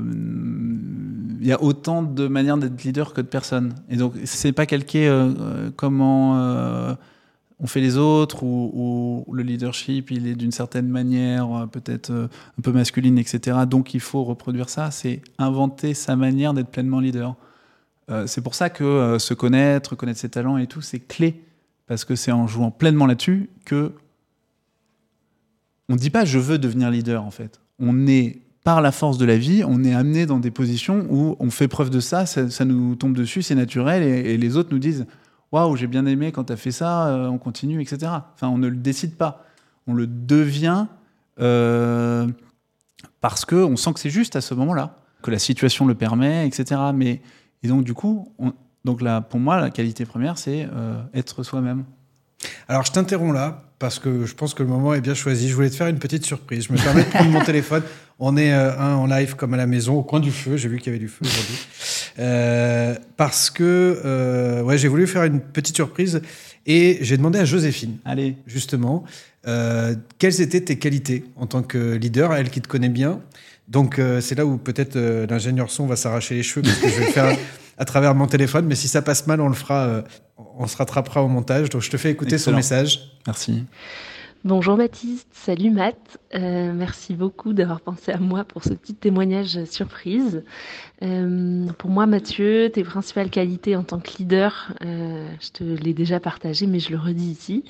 Euh, c'est à la fois de définir une vision et d'embarquer plein, plein, plein, plein de gens de plein d'univers différents autour. Euh, c'est d'activer tes talents et de savoir activer ceux des autres autour de toi. Euh, dans tes grandes qualités de leader, euh, il y a ta capacité à écrire et à formaliser des idées, des concepts qui donnent envie, euh, et pareil, qui embarquent largement. Et de surtout de réussir à faire tout ça avec une humilité qui est super précieuse et très très inspirante pour les gens qui, qui sont à tes côtés.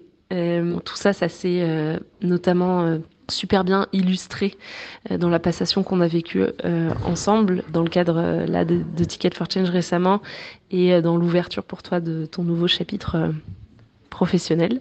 Euh, voilà, c'est l'anecdote, en tout cas le souvenir, l'exemple euh, qui me vient en tête, qui illustre euh, super bien ces, ces qualités de, de leader.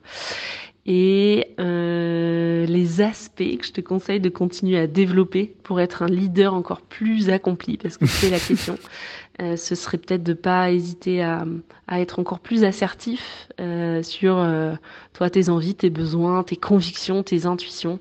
Elles sont toujours justes et c'est toujours super précieux de, de les entendre. Donc de pas hésiter à, à y aller à, à fond là-dessus, même si voilà, ça créera peut-être du désaccord ou voilà, tout le monde se reconnaîtra peut-être pas là-dedans, mais en tout cas, je trouve que c'est toujours voilà super précieux de de t'entendre là-dessus. Donc euh, de pas hésiter à continuer à travailler cette assertivité. Voilà. Voilà, Merci. le message de Joséphine. Merci pour cette euh, surprise et Jo est toujours aussi euh, sympa. Merci à elle pour, euh, pour ces mots. Ben ouais, qu'est-ce que qu'est-ce que t'en penses? Ça- ça- Elle a nommé beaucoup d'éléments que tu as déjà euh, cités, l'humilité, etc. C'est contre-intuitif de penser que euh, c'est des choses qu'on entend beaucoup. Le, le- le leader, il, s'efface, etc. Mais il y a un paradoxe quand même, puisqu'il faut aussi euh, avoir cette assertivité. Encore une fois, c'est une question de curseur en fait, quoi. Ouais, pour moi, il s'efface, euh, oui et non. Enfin, euh, une autre définition que j'aurais du, du leadership, ou en tout cas, moi, peut-être réussir, c'est quoi de ce point de vue-là?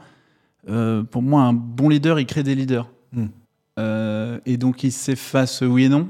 Euh, il s'efface, oui, parce qu'à un moment, euh, il faut passer la main.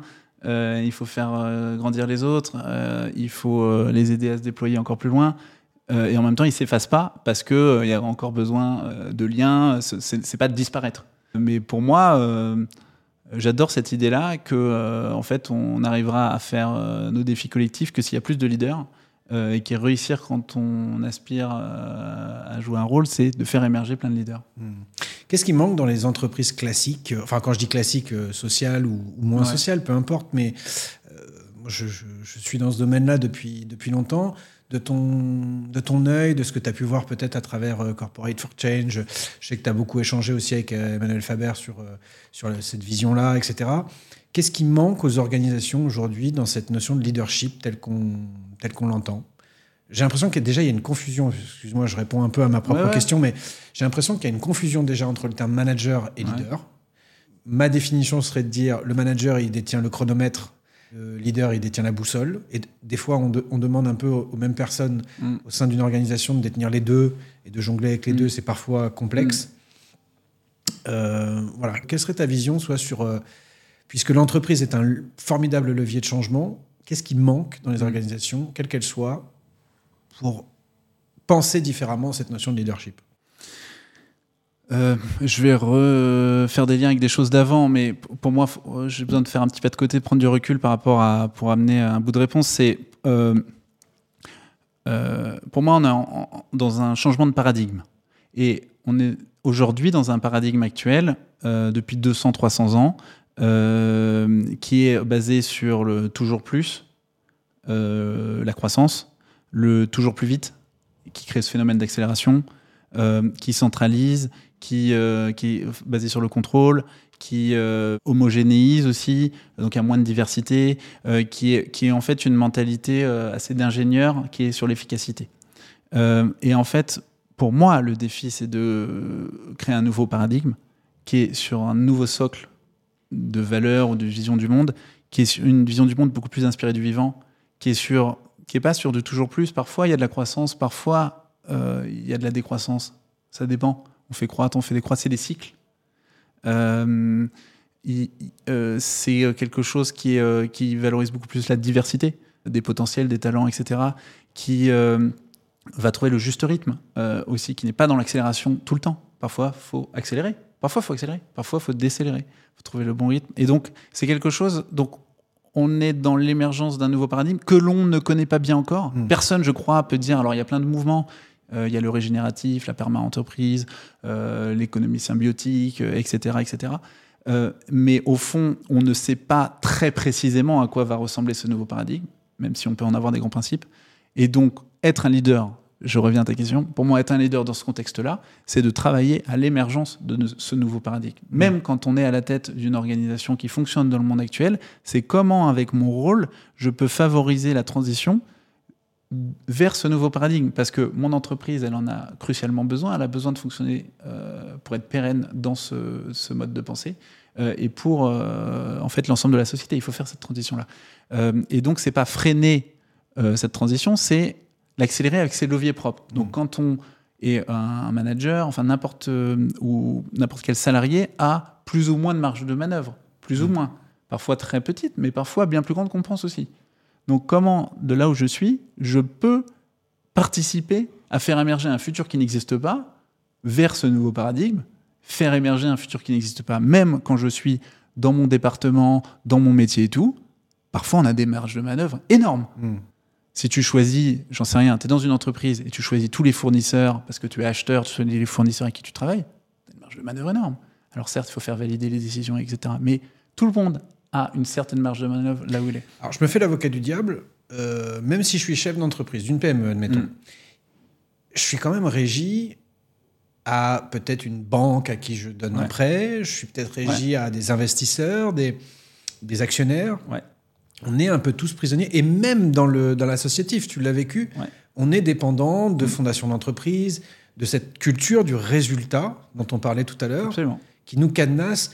Euh, si je t'écoute, finalement, on est, euh, la- il faudrait libérer la notion de leadership en, en, se- en essayant de se détacher de cette euh, idéologie de la croissance continue, de s'autoriser à dire on a réduit cette, cette année, mais c'est pas grave, parce qu'on a compris, on a pas simplement eu des apprentissages, mais on a eu d'autres victoires, on a planté des graines, on Mm. s'est réconcilié avec le temps long, mais on est aussi en entreprise déconnecté de ce temps long. Il y a juste un, un- un point que je voulais rajouter, c'est euh, quelque chose que je vois euh, très nettement euh, en entreprise, c'est dis-moi comment tu me mesures, je te dirai comment Ouais. je me comporte. Et il y a une, une logique d'indicateur de performance où on est dans une hyper-rationalité Ouais. de notre... euh, ouais, dans notre société hyper rationnelle où tout doit être mesuré. Aujourd'hui, on mesure l'engagement au travail, etc. Et je dis pas qu'il faut, je dis pas qu'il faut être complètement à l'inverse et ne rien mesurer, mais là, on, on- on est étouffé par ces indicateurs de performance. Et or, quand on a un tableau de bord où ça clignote de partout et il y a trop d'indicateurs, on ne mesure plus rien. Mm. Donc, qu'est-ce, voilà, qu'est-ce que tu en penses de ça? Euh, il y a de l'idéalisme et du pragmatisme. Euh, il- il- pour moi, c'est faire émerger ce nouveau monde et ce nouveau paradigme euh, et l'incarner, tout en euh, vivant au quotidien dans la réalité du monde actuel, qui a ses codes, ses règles, ses normes, ses acteurs, ses contraintes. Donc c'est faire l'aller-retour sans cesse. Et, euh, mais en tout cas, on n'amènera pas un, monde différent s'il n'y a pas des gens qui le, euh, qui le prototypent, qui l'inventent, qui font l'aller-retour en permanence. Euh, sinon, on restera toujours dans le modèle actuel qui nous coince aujourd'hui euh, pour faire. euh, en fait, on dépasse les limites planétaires. Donc, de toute façon, ce n'est pas pérenne. Ce n'est pas viable. Et donc, c'est être leader, c'est trouver ce, ce juste équilibre entre cet idéalisme et ce pragmatisme. C'est aussi avoir la responsabilité du quotidien. Et donc, c'est trouver ce juste milieu en permanence. Finalement, quand je t'écoute, on retombe sur le modèle ABZ. C'est de communiquer, définir Ouais. déjà Ouais. notre intention en tant que leader, de notre euh, philosophie peut-être, de notre euh, intention globale, qu'elle soit comprise par les autres Mm. et partagée si, si possible.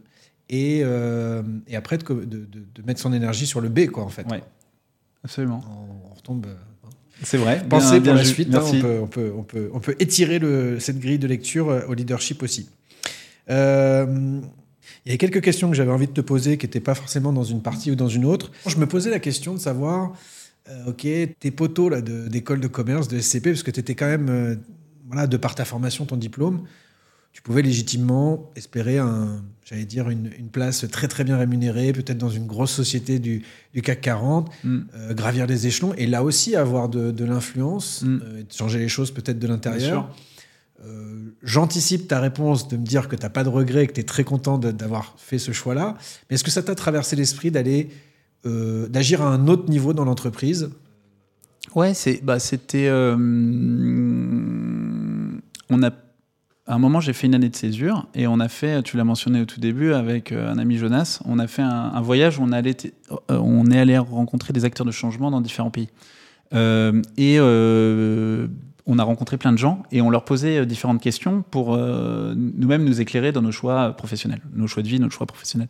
Une des questions, c'est un chapitre euh, du livre qu'on a sorti à la suite, s'appelle À la rencontre des entrepreneurs qui changent le monde. Un des chapitres, c'est pour changer les choses, est-ce qu'il vaut mieux gravir les échelons d'une organisation et avoir plus d'influence euh, ou euh, démarrer petit et euh, être plus libre, mais euh, tu sais pas exactement l'impact que ça aura. Donc en fait, la réponse c'est euh, les deux sont possibles hein, et, et on a besoin des deux, mon capitaine. On Le a besoin des deux. la barque Exactement.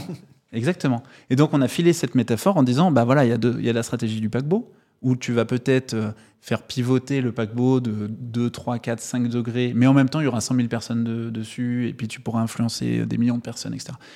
Euh, si tu démarres avec ta barque, bah, peut-être ça va impacter très peu, mais, mais tu peux direct partir à 90 degrés, en tout cas sur un... Tu, tu peux créer ton modèle un petit peu optimal, euh, même si tu vas quand même devoir faire euh, face, en tout cas jouer avec les règles du jeu. Il va falloir te financer euh, comme les autres hein, pour que ce soit durable. Donc, va falloir. Tu seras pas 100% libre. hein. Il va falloir trouver le juste équilibre. Mais en tout cas, c'est le modèle de la barque. Et puis, il peut y avoir de plus en plus de personnes dessus. Ça peut être une petite euh, grosse barque. Et puis, il y a un autre. euh, Il y a aussi ceux qui vont poser les balises. euh, celles et ceux qui vont poser les balises, aider à, à prendre les bonnes directions, etc. Euh, donc il y a plein de rôles. Ça, on appelle ça donc les intrapreneurs, les entrepreneurs. On, a- on parlait d'infrapreneurs qui aident à l'infrastructure. Euh, en tout cas, il y a plein de manières de faire. Ça dépend de nos envies, nos contraintes. Euh, tout le monde peut pas être entrepreneur. Euh, Il y, y a du risque aussi. Et de nos, du lien avec nos, nos capacités, de si on le sent, etc. Et puis surtout, on peut faire plein d'allers-retours. On peut être l'un, puis l'autre, puis l'autre, Mm. puis l'autre, revenir à l'un, etc. Ok. Plus on me parle, plus j'ai l'impression que le point de départ, je me mets toujours à la place quand j'enregistre des épisodes comme ça de, de personnes justement qui sont Mm. en quête de sens, en quête de renouveau, qui sont sur le chemin. Euh, je me dis la priorité, c'est quand même de forger son propre Z, quoi, pour Mm. euh, rester sur ce Ouais. vocabulaire-là, de, de parler de son intention personnelle. C'est son intention, euh, j'allais dire stricto sensu personnelle. C'est qu'est-ce que je veux pour ma vie déjà. Mm. Euh, Moi, il y a un, exercice qui m'a chamboulé. il y a eu un avant et un après. C'est la rubrique nécrologique. On m'a demandé d'écrire l'article que je serais fier de lire à propos de moi une fois que, que je serai plus là. Alors, c'est un peu glauque. Je l'ai réécrit pour, pour les jeunes euh, de manière euh, un petit peu plus positive. Mais l'idée, c'est ça c'est le Z. hein, c'est vraiment euh, se donner une intention. Et je pense que sans ça, c'est quand même difficile d'être capitaine de sa vie. On n'est pas obligé de se torturer l'esprit et de tout décortiquer, de tout analyser. Voilà. Il faut se laisser des fois aussi porter par la vie. Mais je crois qu'une, je sais plus qui disait, une, une vie non examinée ne, ne- ne mérite pas d'être vécue. Il y a un peu de ça quand même. Mm.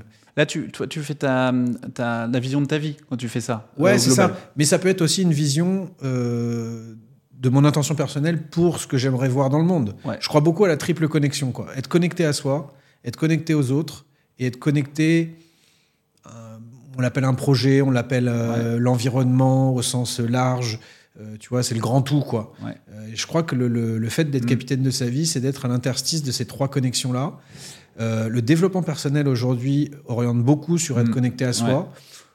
C'est pas mal, hein, je dis que c'est pas que ça, Ouais. mais c'est comment je me relie aux autres. Euh, me relier aux autres, c'est comment j'ai envie d'incarner mon rôle de, de, de père de famille, de fils, de père, de, sœur, de Mm. voilà.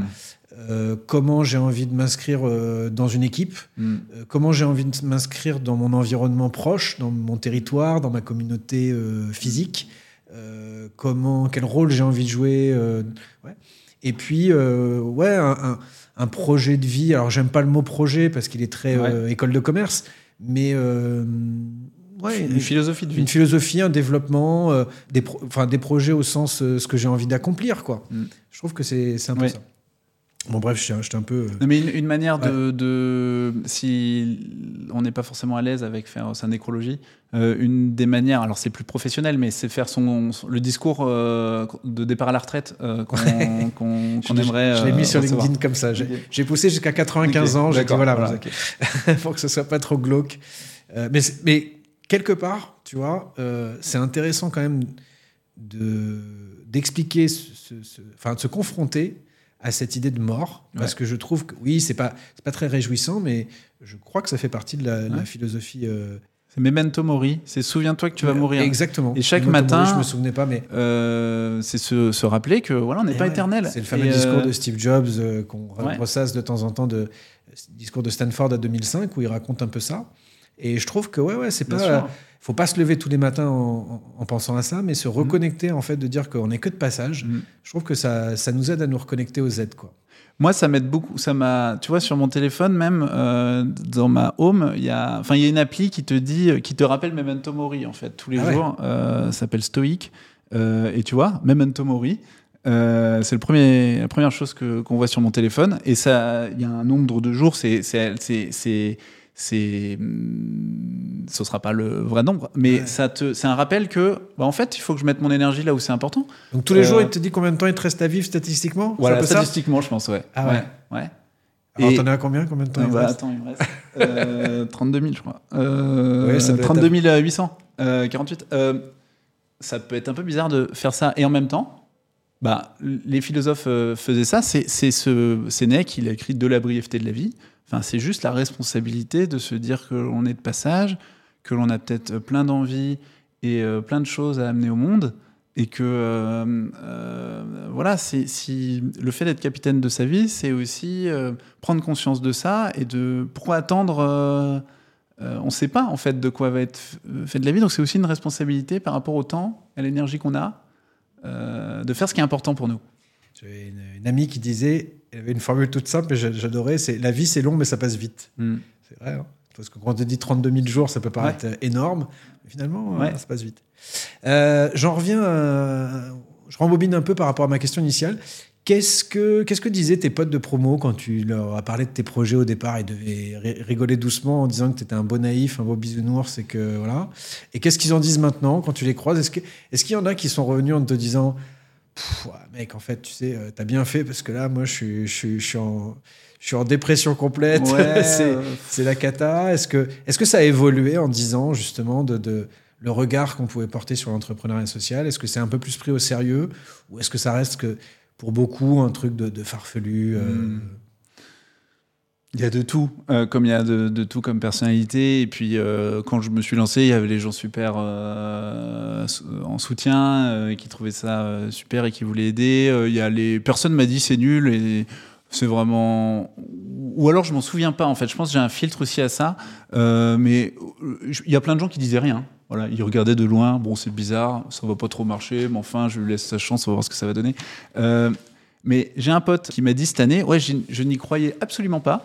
Euh, D'ailleurs, je te l'avais dit, mais moi, je m'en souvenais pas. Et euh, voilà, et je trouve ça. euh, Enfin voilà, j'ai suivi et je trouve ça super que ça ait marché.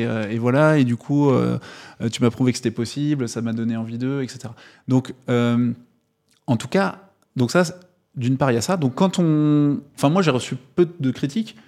Ou alors, non, mais il y, a- une capacité aussi à développer, c'est la capacité à faire le tri dans les critiques. Je donne un exemple, une anecdote. Il y a un expert des modèles économiques qui m'a dit, je m'en souviens très bien, c'était en 2013, au tout début de Ticket, le modèle économique de Ticket, ça marchera pas, ça peut pas marcher. Ça peut pas marcher, euh, voilà. Bon, il se trouve que c'est un défi, hein. Mais dix ans après, c'est une vingtaine de salariés, euh, c'est 2 millions d'euros de budget chaque année, etc. Bon, lui, c'est un expert des modèles économiques, il a fait faillite entre-temps. Du coup, si je m'étais arrêté à l'expert qui me disait que ça marcherait pas, euh, Ticket n'aurait pas existé. Donc, ce que je veux dire, faut, faut, faut filtrer aussi euh, et prendre appui sur les conseils ou les avis qu'on nous, qu'on nous donne. Et il faut pas se faire accabler aussi de tous les avis qu'on qu'on reçoit. Un entrepreneur, un capitaine de sa vie, c'est aussi filtrer. Euh, voilà. Hmm. Pas confondre persévérance et obstination. Savoir écouter aussi, Exactement. et pas toujours. Les deux, Ouais. exactement. Non, mais c'est encore une fois, on est dans la nuance, c'est ni l'un ni l'autre. Euh, Ouais, ouais, le pouvoir de la nuance, on pourrait le. Enfin, tu l'as, tu l'as évoqué, mais dans les capacités dont on a besoin aujourd'hui, il y a vraiment ça. Et, et voilà, sentir euh, où est-ce que j'écoute plus ou moins ça? Je trouve que c'est terrible, tu vois, ce qu'on, je crois que j'ai déjà dit dans un épisode. bon, la pédagogie passe par la répétition, comme on dit, mais sur ce qu'on nous propose sur les, notamment sur les débats, enfin ce qu'on appelle débat Ouais. de- sur les plateaux télévisés, mais c'est, c'est, c'est- tu vois, c'est mis en scène, il y a le côté euh, blanc, noir, il faut systématiquement être en contradiction, il n'y a pas de juste milieu, c'est oui ou non, est-ce que Mm. vous êtes pour ou contre Mm.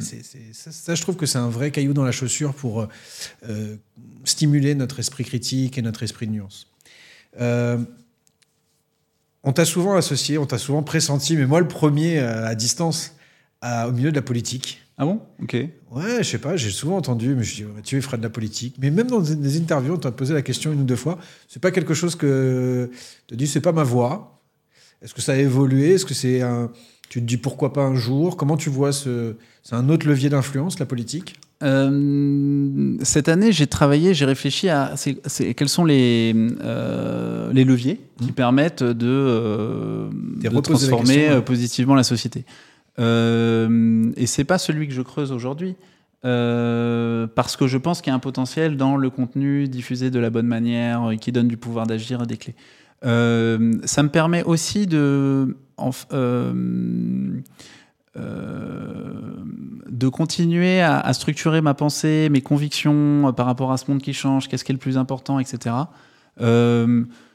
Euh, c'est pas ma voix euh, aujourd'hui. Euh, ce qui me fait peur dans ce monde-là, c'est j'ai beaucoup interagi en fait avec le monde politique pendant trois ans quand on a initié, co-initié euh, une initiative euh, Grandes écoles de la transition.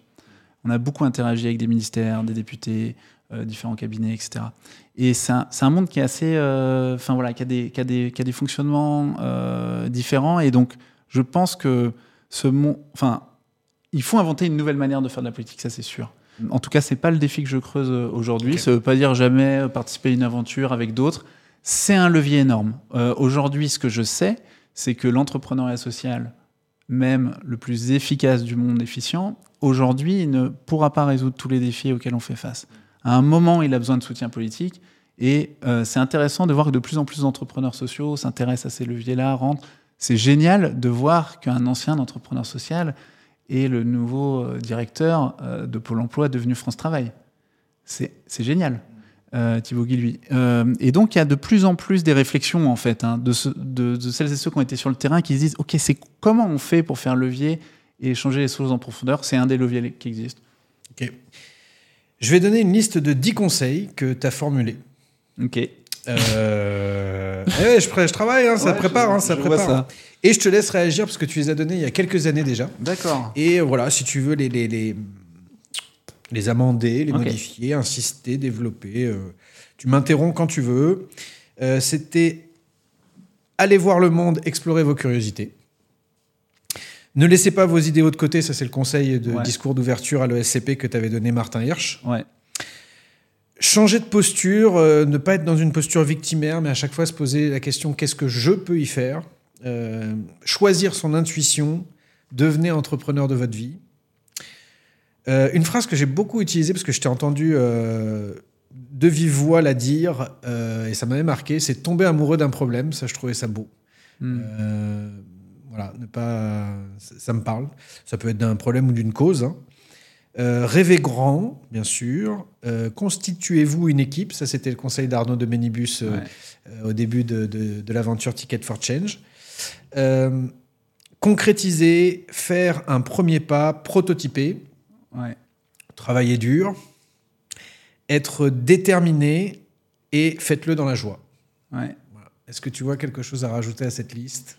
Il y en a deux que j'amenderai, je les je les affinerai. En tout cas, je le travailler dur, oui, parce que euh, on ne fait rien de. En tout cas, ça dépend de quel domaine. Mais je, je, le modérerai en fait. Et c'est là où je reviens encore une fois à ma stratégie euh, et l'efficacité vue par les occidentaux versus les, les Chinois. Le stratège chinois dirait faut pas travailler dur, il faut travailler le moins possible et que ce soit le plus efficient euh, pour arriver au résultat.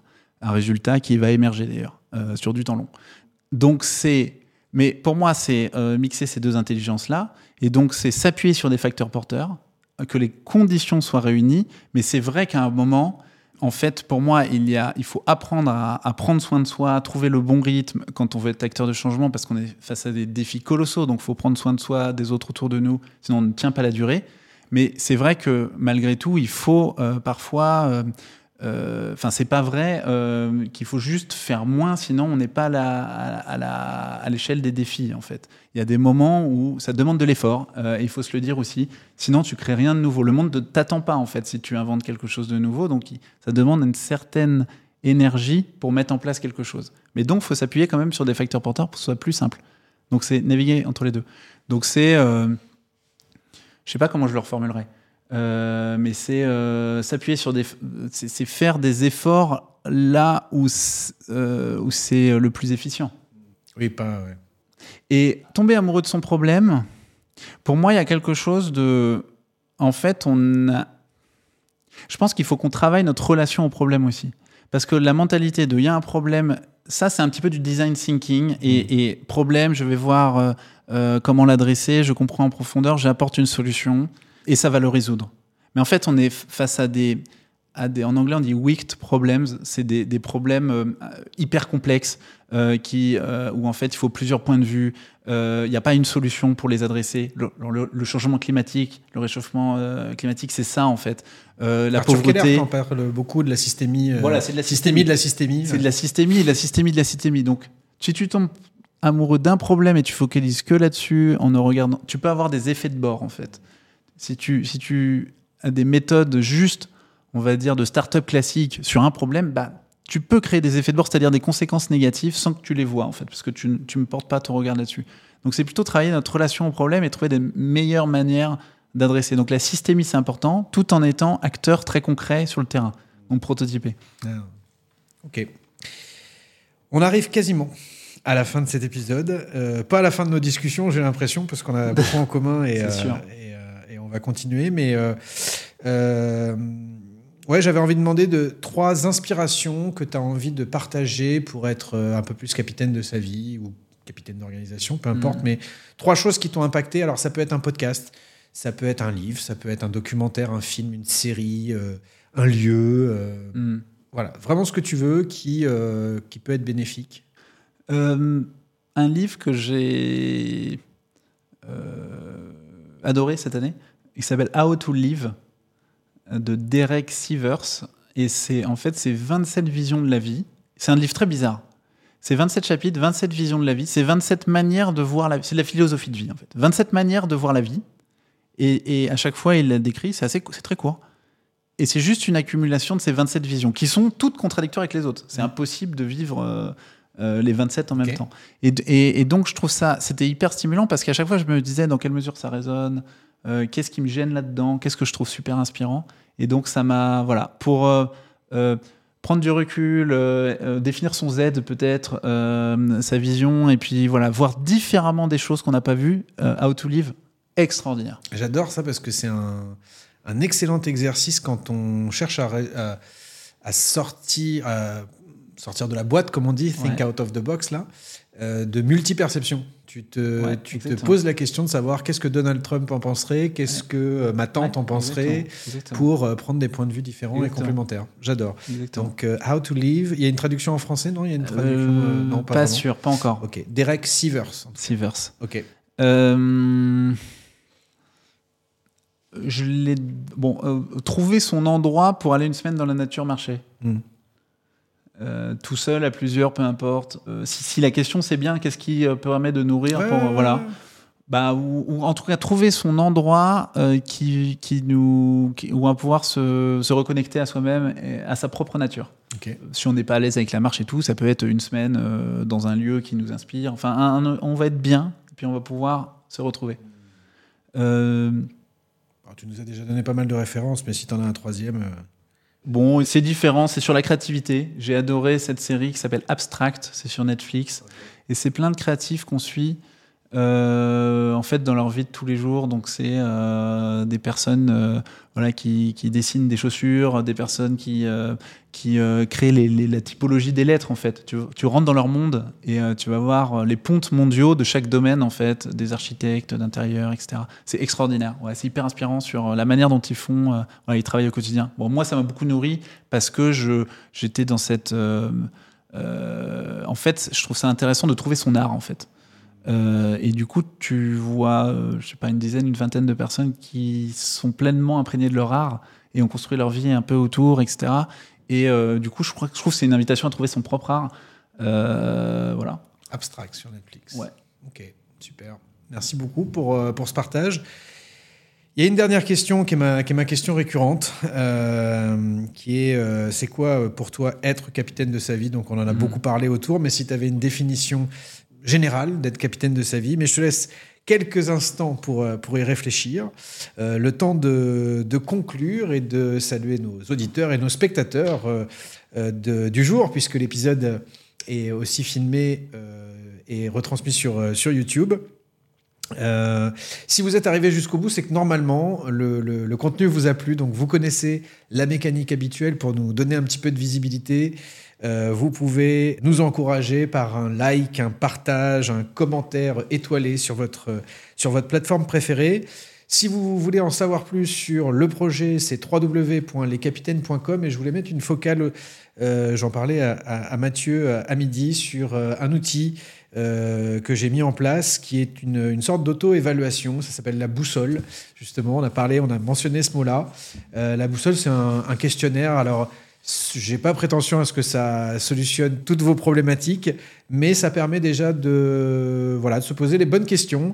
Et puis, en fonction de vos réponses, vous recevrez une synthèse avec euh, quelques conseils généralistes. C'est une première étape, un pas indolore euh, pour se situer dans sa transition de vie. Et vous pouvez trouver ça sur le site www.lescapitaines.com. C'est rapide, gratuit et vous pouvez le faire sur vos téléphones euh, ou tablettes, PC. Et pour ma part, avant de vous saluer et de laisser le mot de la fin, puisqu'on terminera là-dessus, Mathieu, on terminera sur, Eh ben. ta, sur ta réponse, euh, je voulais euh, dire au revoir avec une citation de Goethe que tu aimes bien, Mm. reprise, qui est Quoi que tu rêves d'entreprendre, commence-le. Mm. L'audace a du génie, du pouvoir et de la magie. Merci Mathieu pour ton temps. Merci à vous de nous avoir euh, écoutés, d'être restés avec nous jusqu'à la fin. Et donc, du coup, maintenant, je te laisse sur cette question à euh, 10 000 dollars. Euh, Mathieu Dardaillon, c'est quoi pour toi être capitaine de sa vie? Eh ben, euh, là, tu mets la pression. Euh, pour moi, c'est euh, euh, créer sa vie, la vie dont on peut rêver, éclairée par le monde dans lequel on vit. Et donc, être capitaine de sa vie, c'est la capacité à fixer son cap, conscient de qui on est et des enjeux du monde, du monde qui nous entoure. Et la capacité à se mettre en mouvement, de construire sa boussole intérieure et de se mettre en mouvement, et pas à pas, euh, aller vers son cap, qu'on a le droit de redéfinir autant de fois qu'on veut dans notre vie. Mais c'est cette capacité à être en mouvement, voilà. Euh, et ne pas être spectateur d'une vie qui passe trop vite. Euh, voilà. Son cap, sa boussole, se mettre en mouvement. Pour moi, c'est ça, être capitaine de sa vie. Merci Mathieu Dardaillon. Merci Baptiste, merci pour euh, notre échange.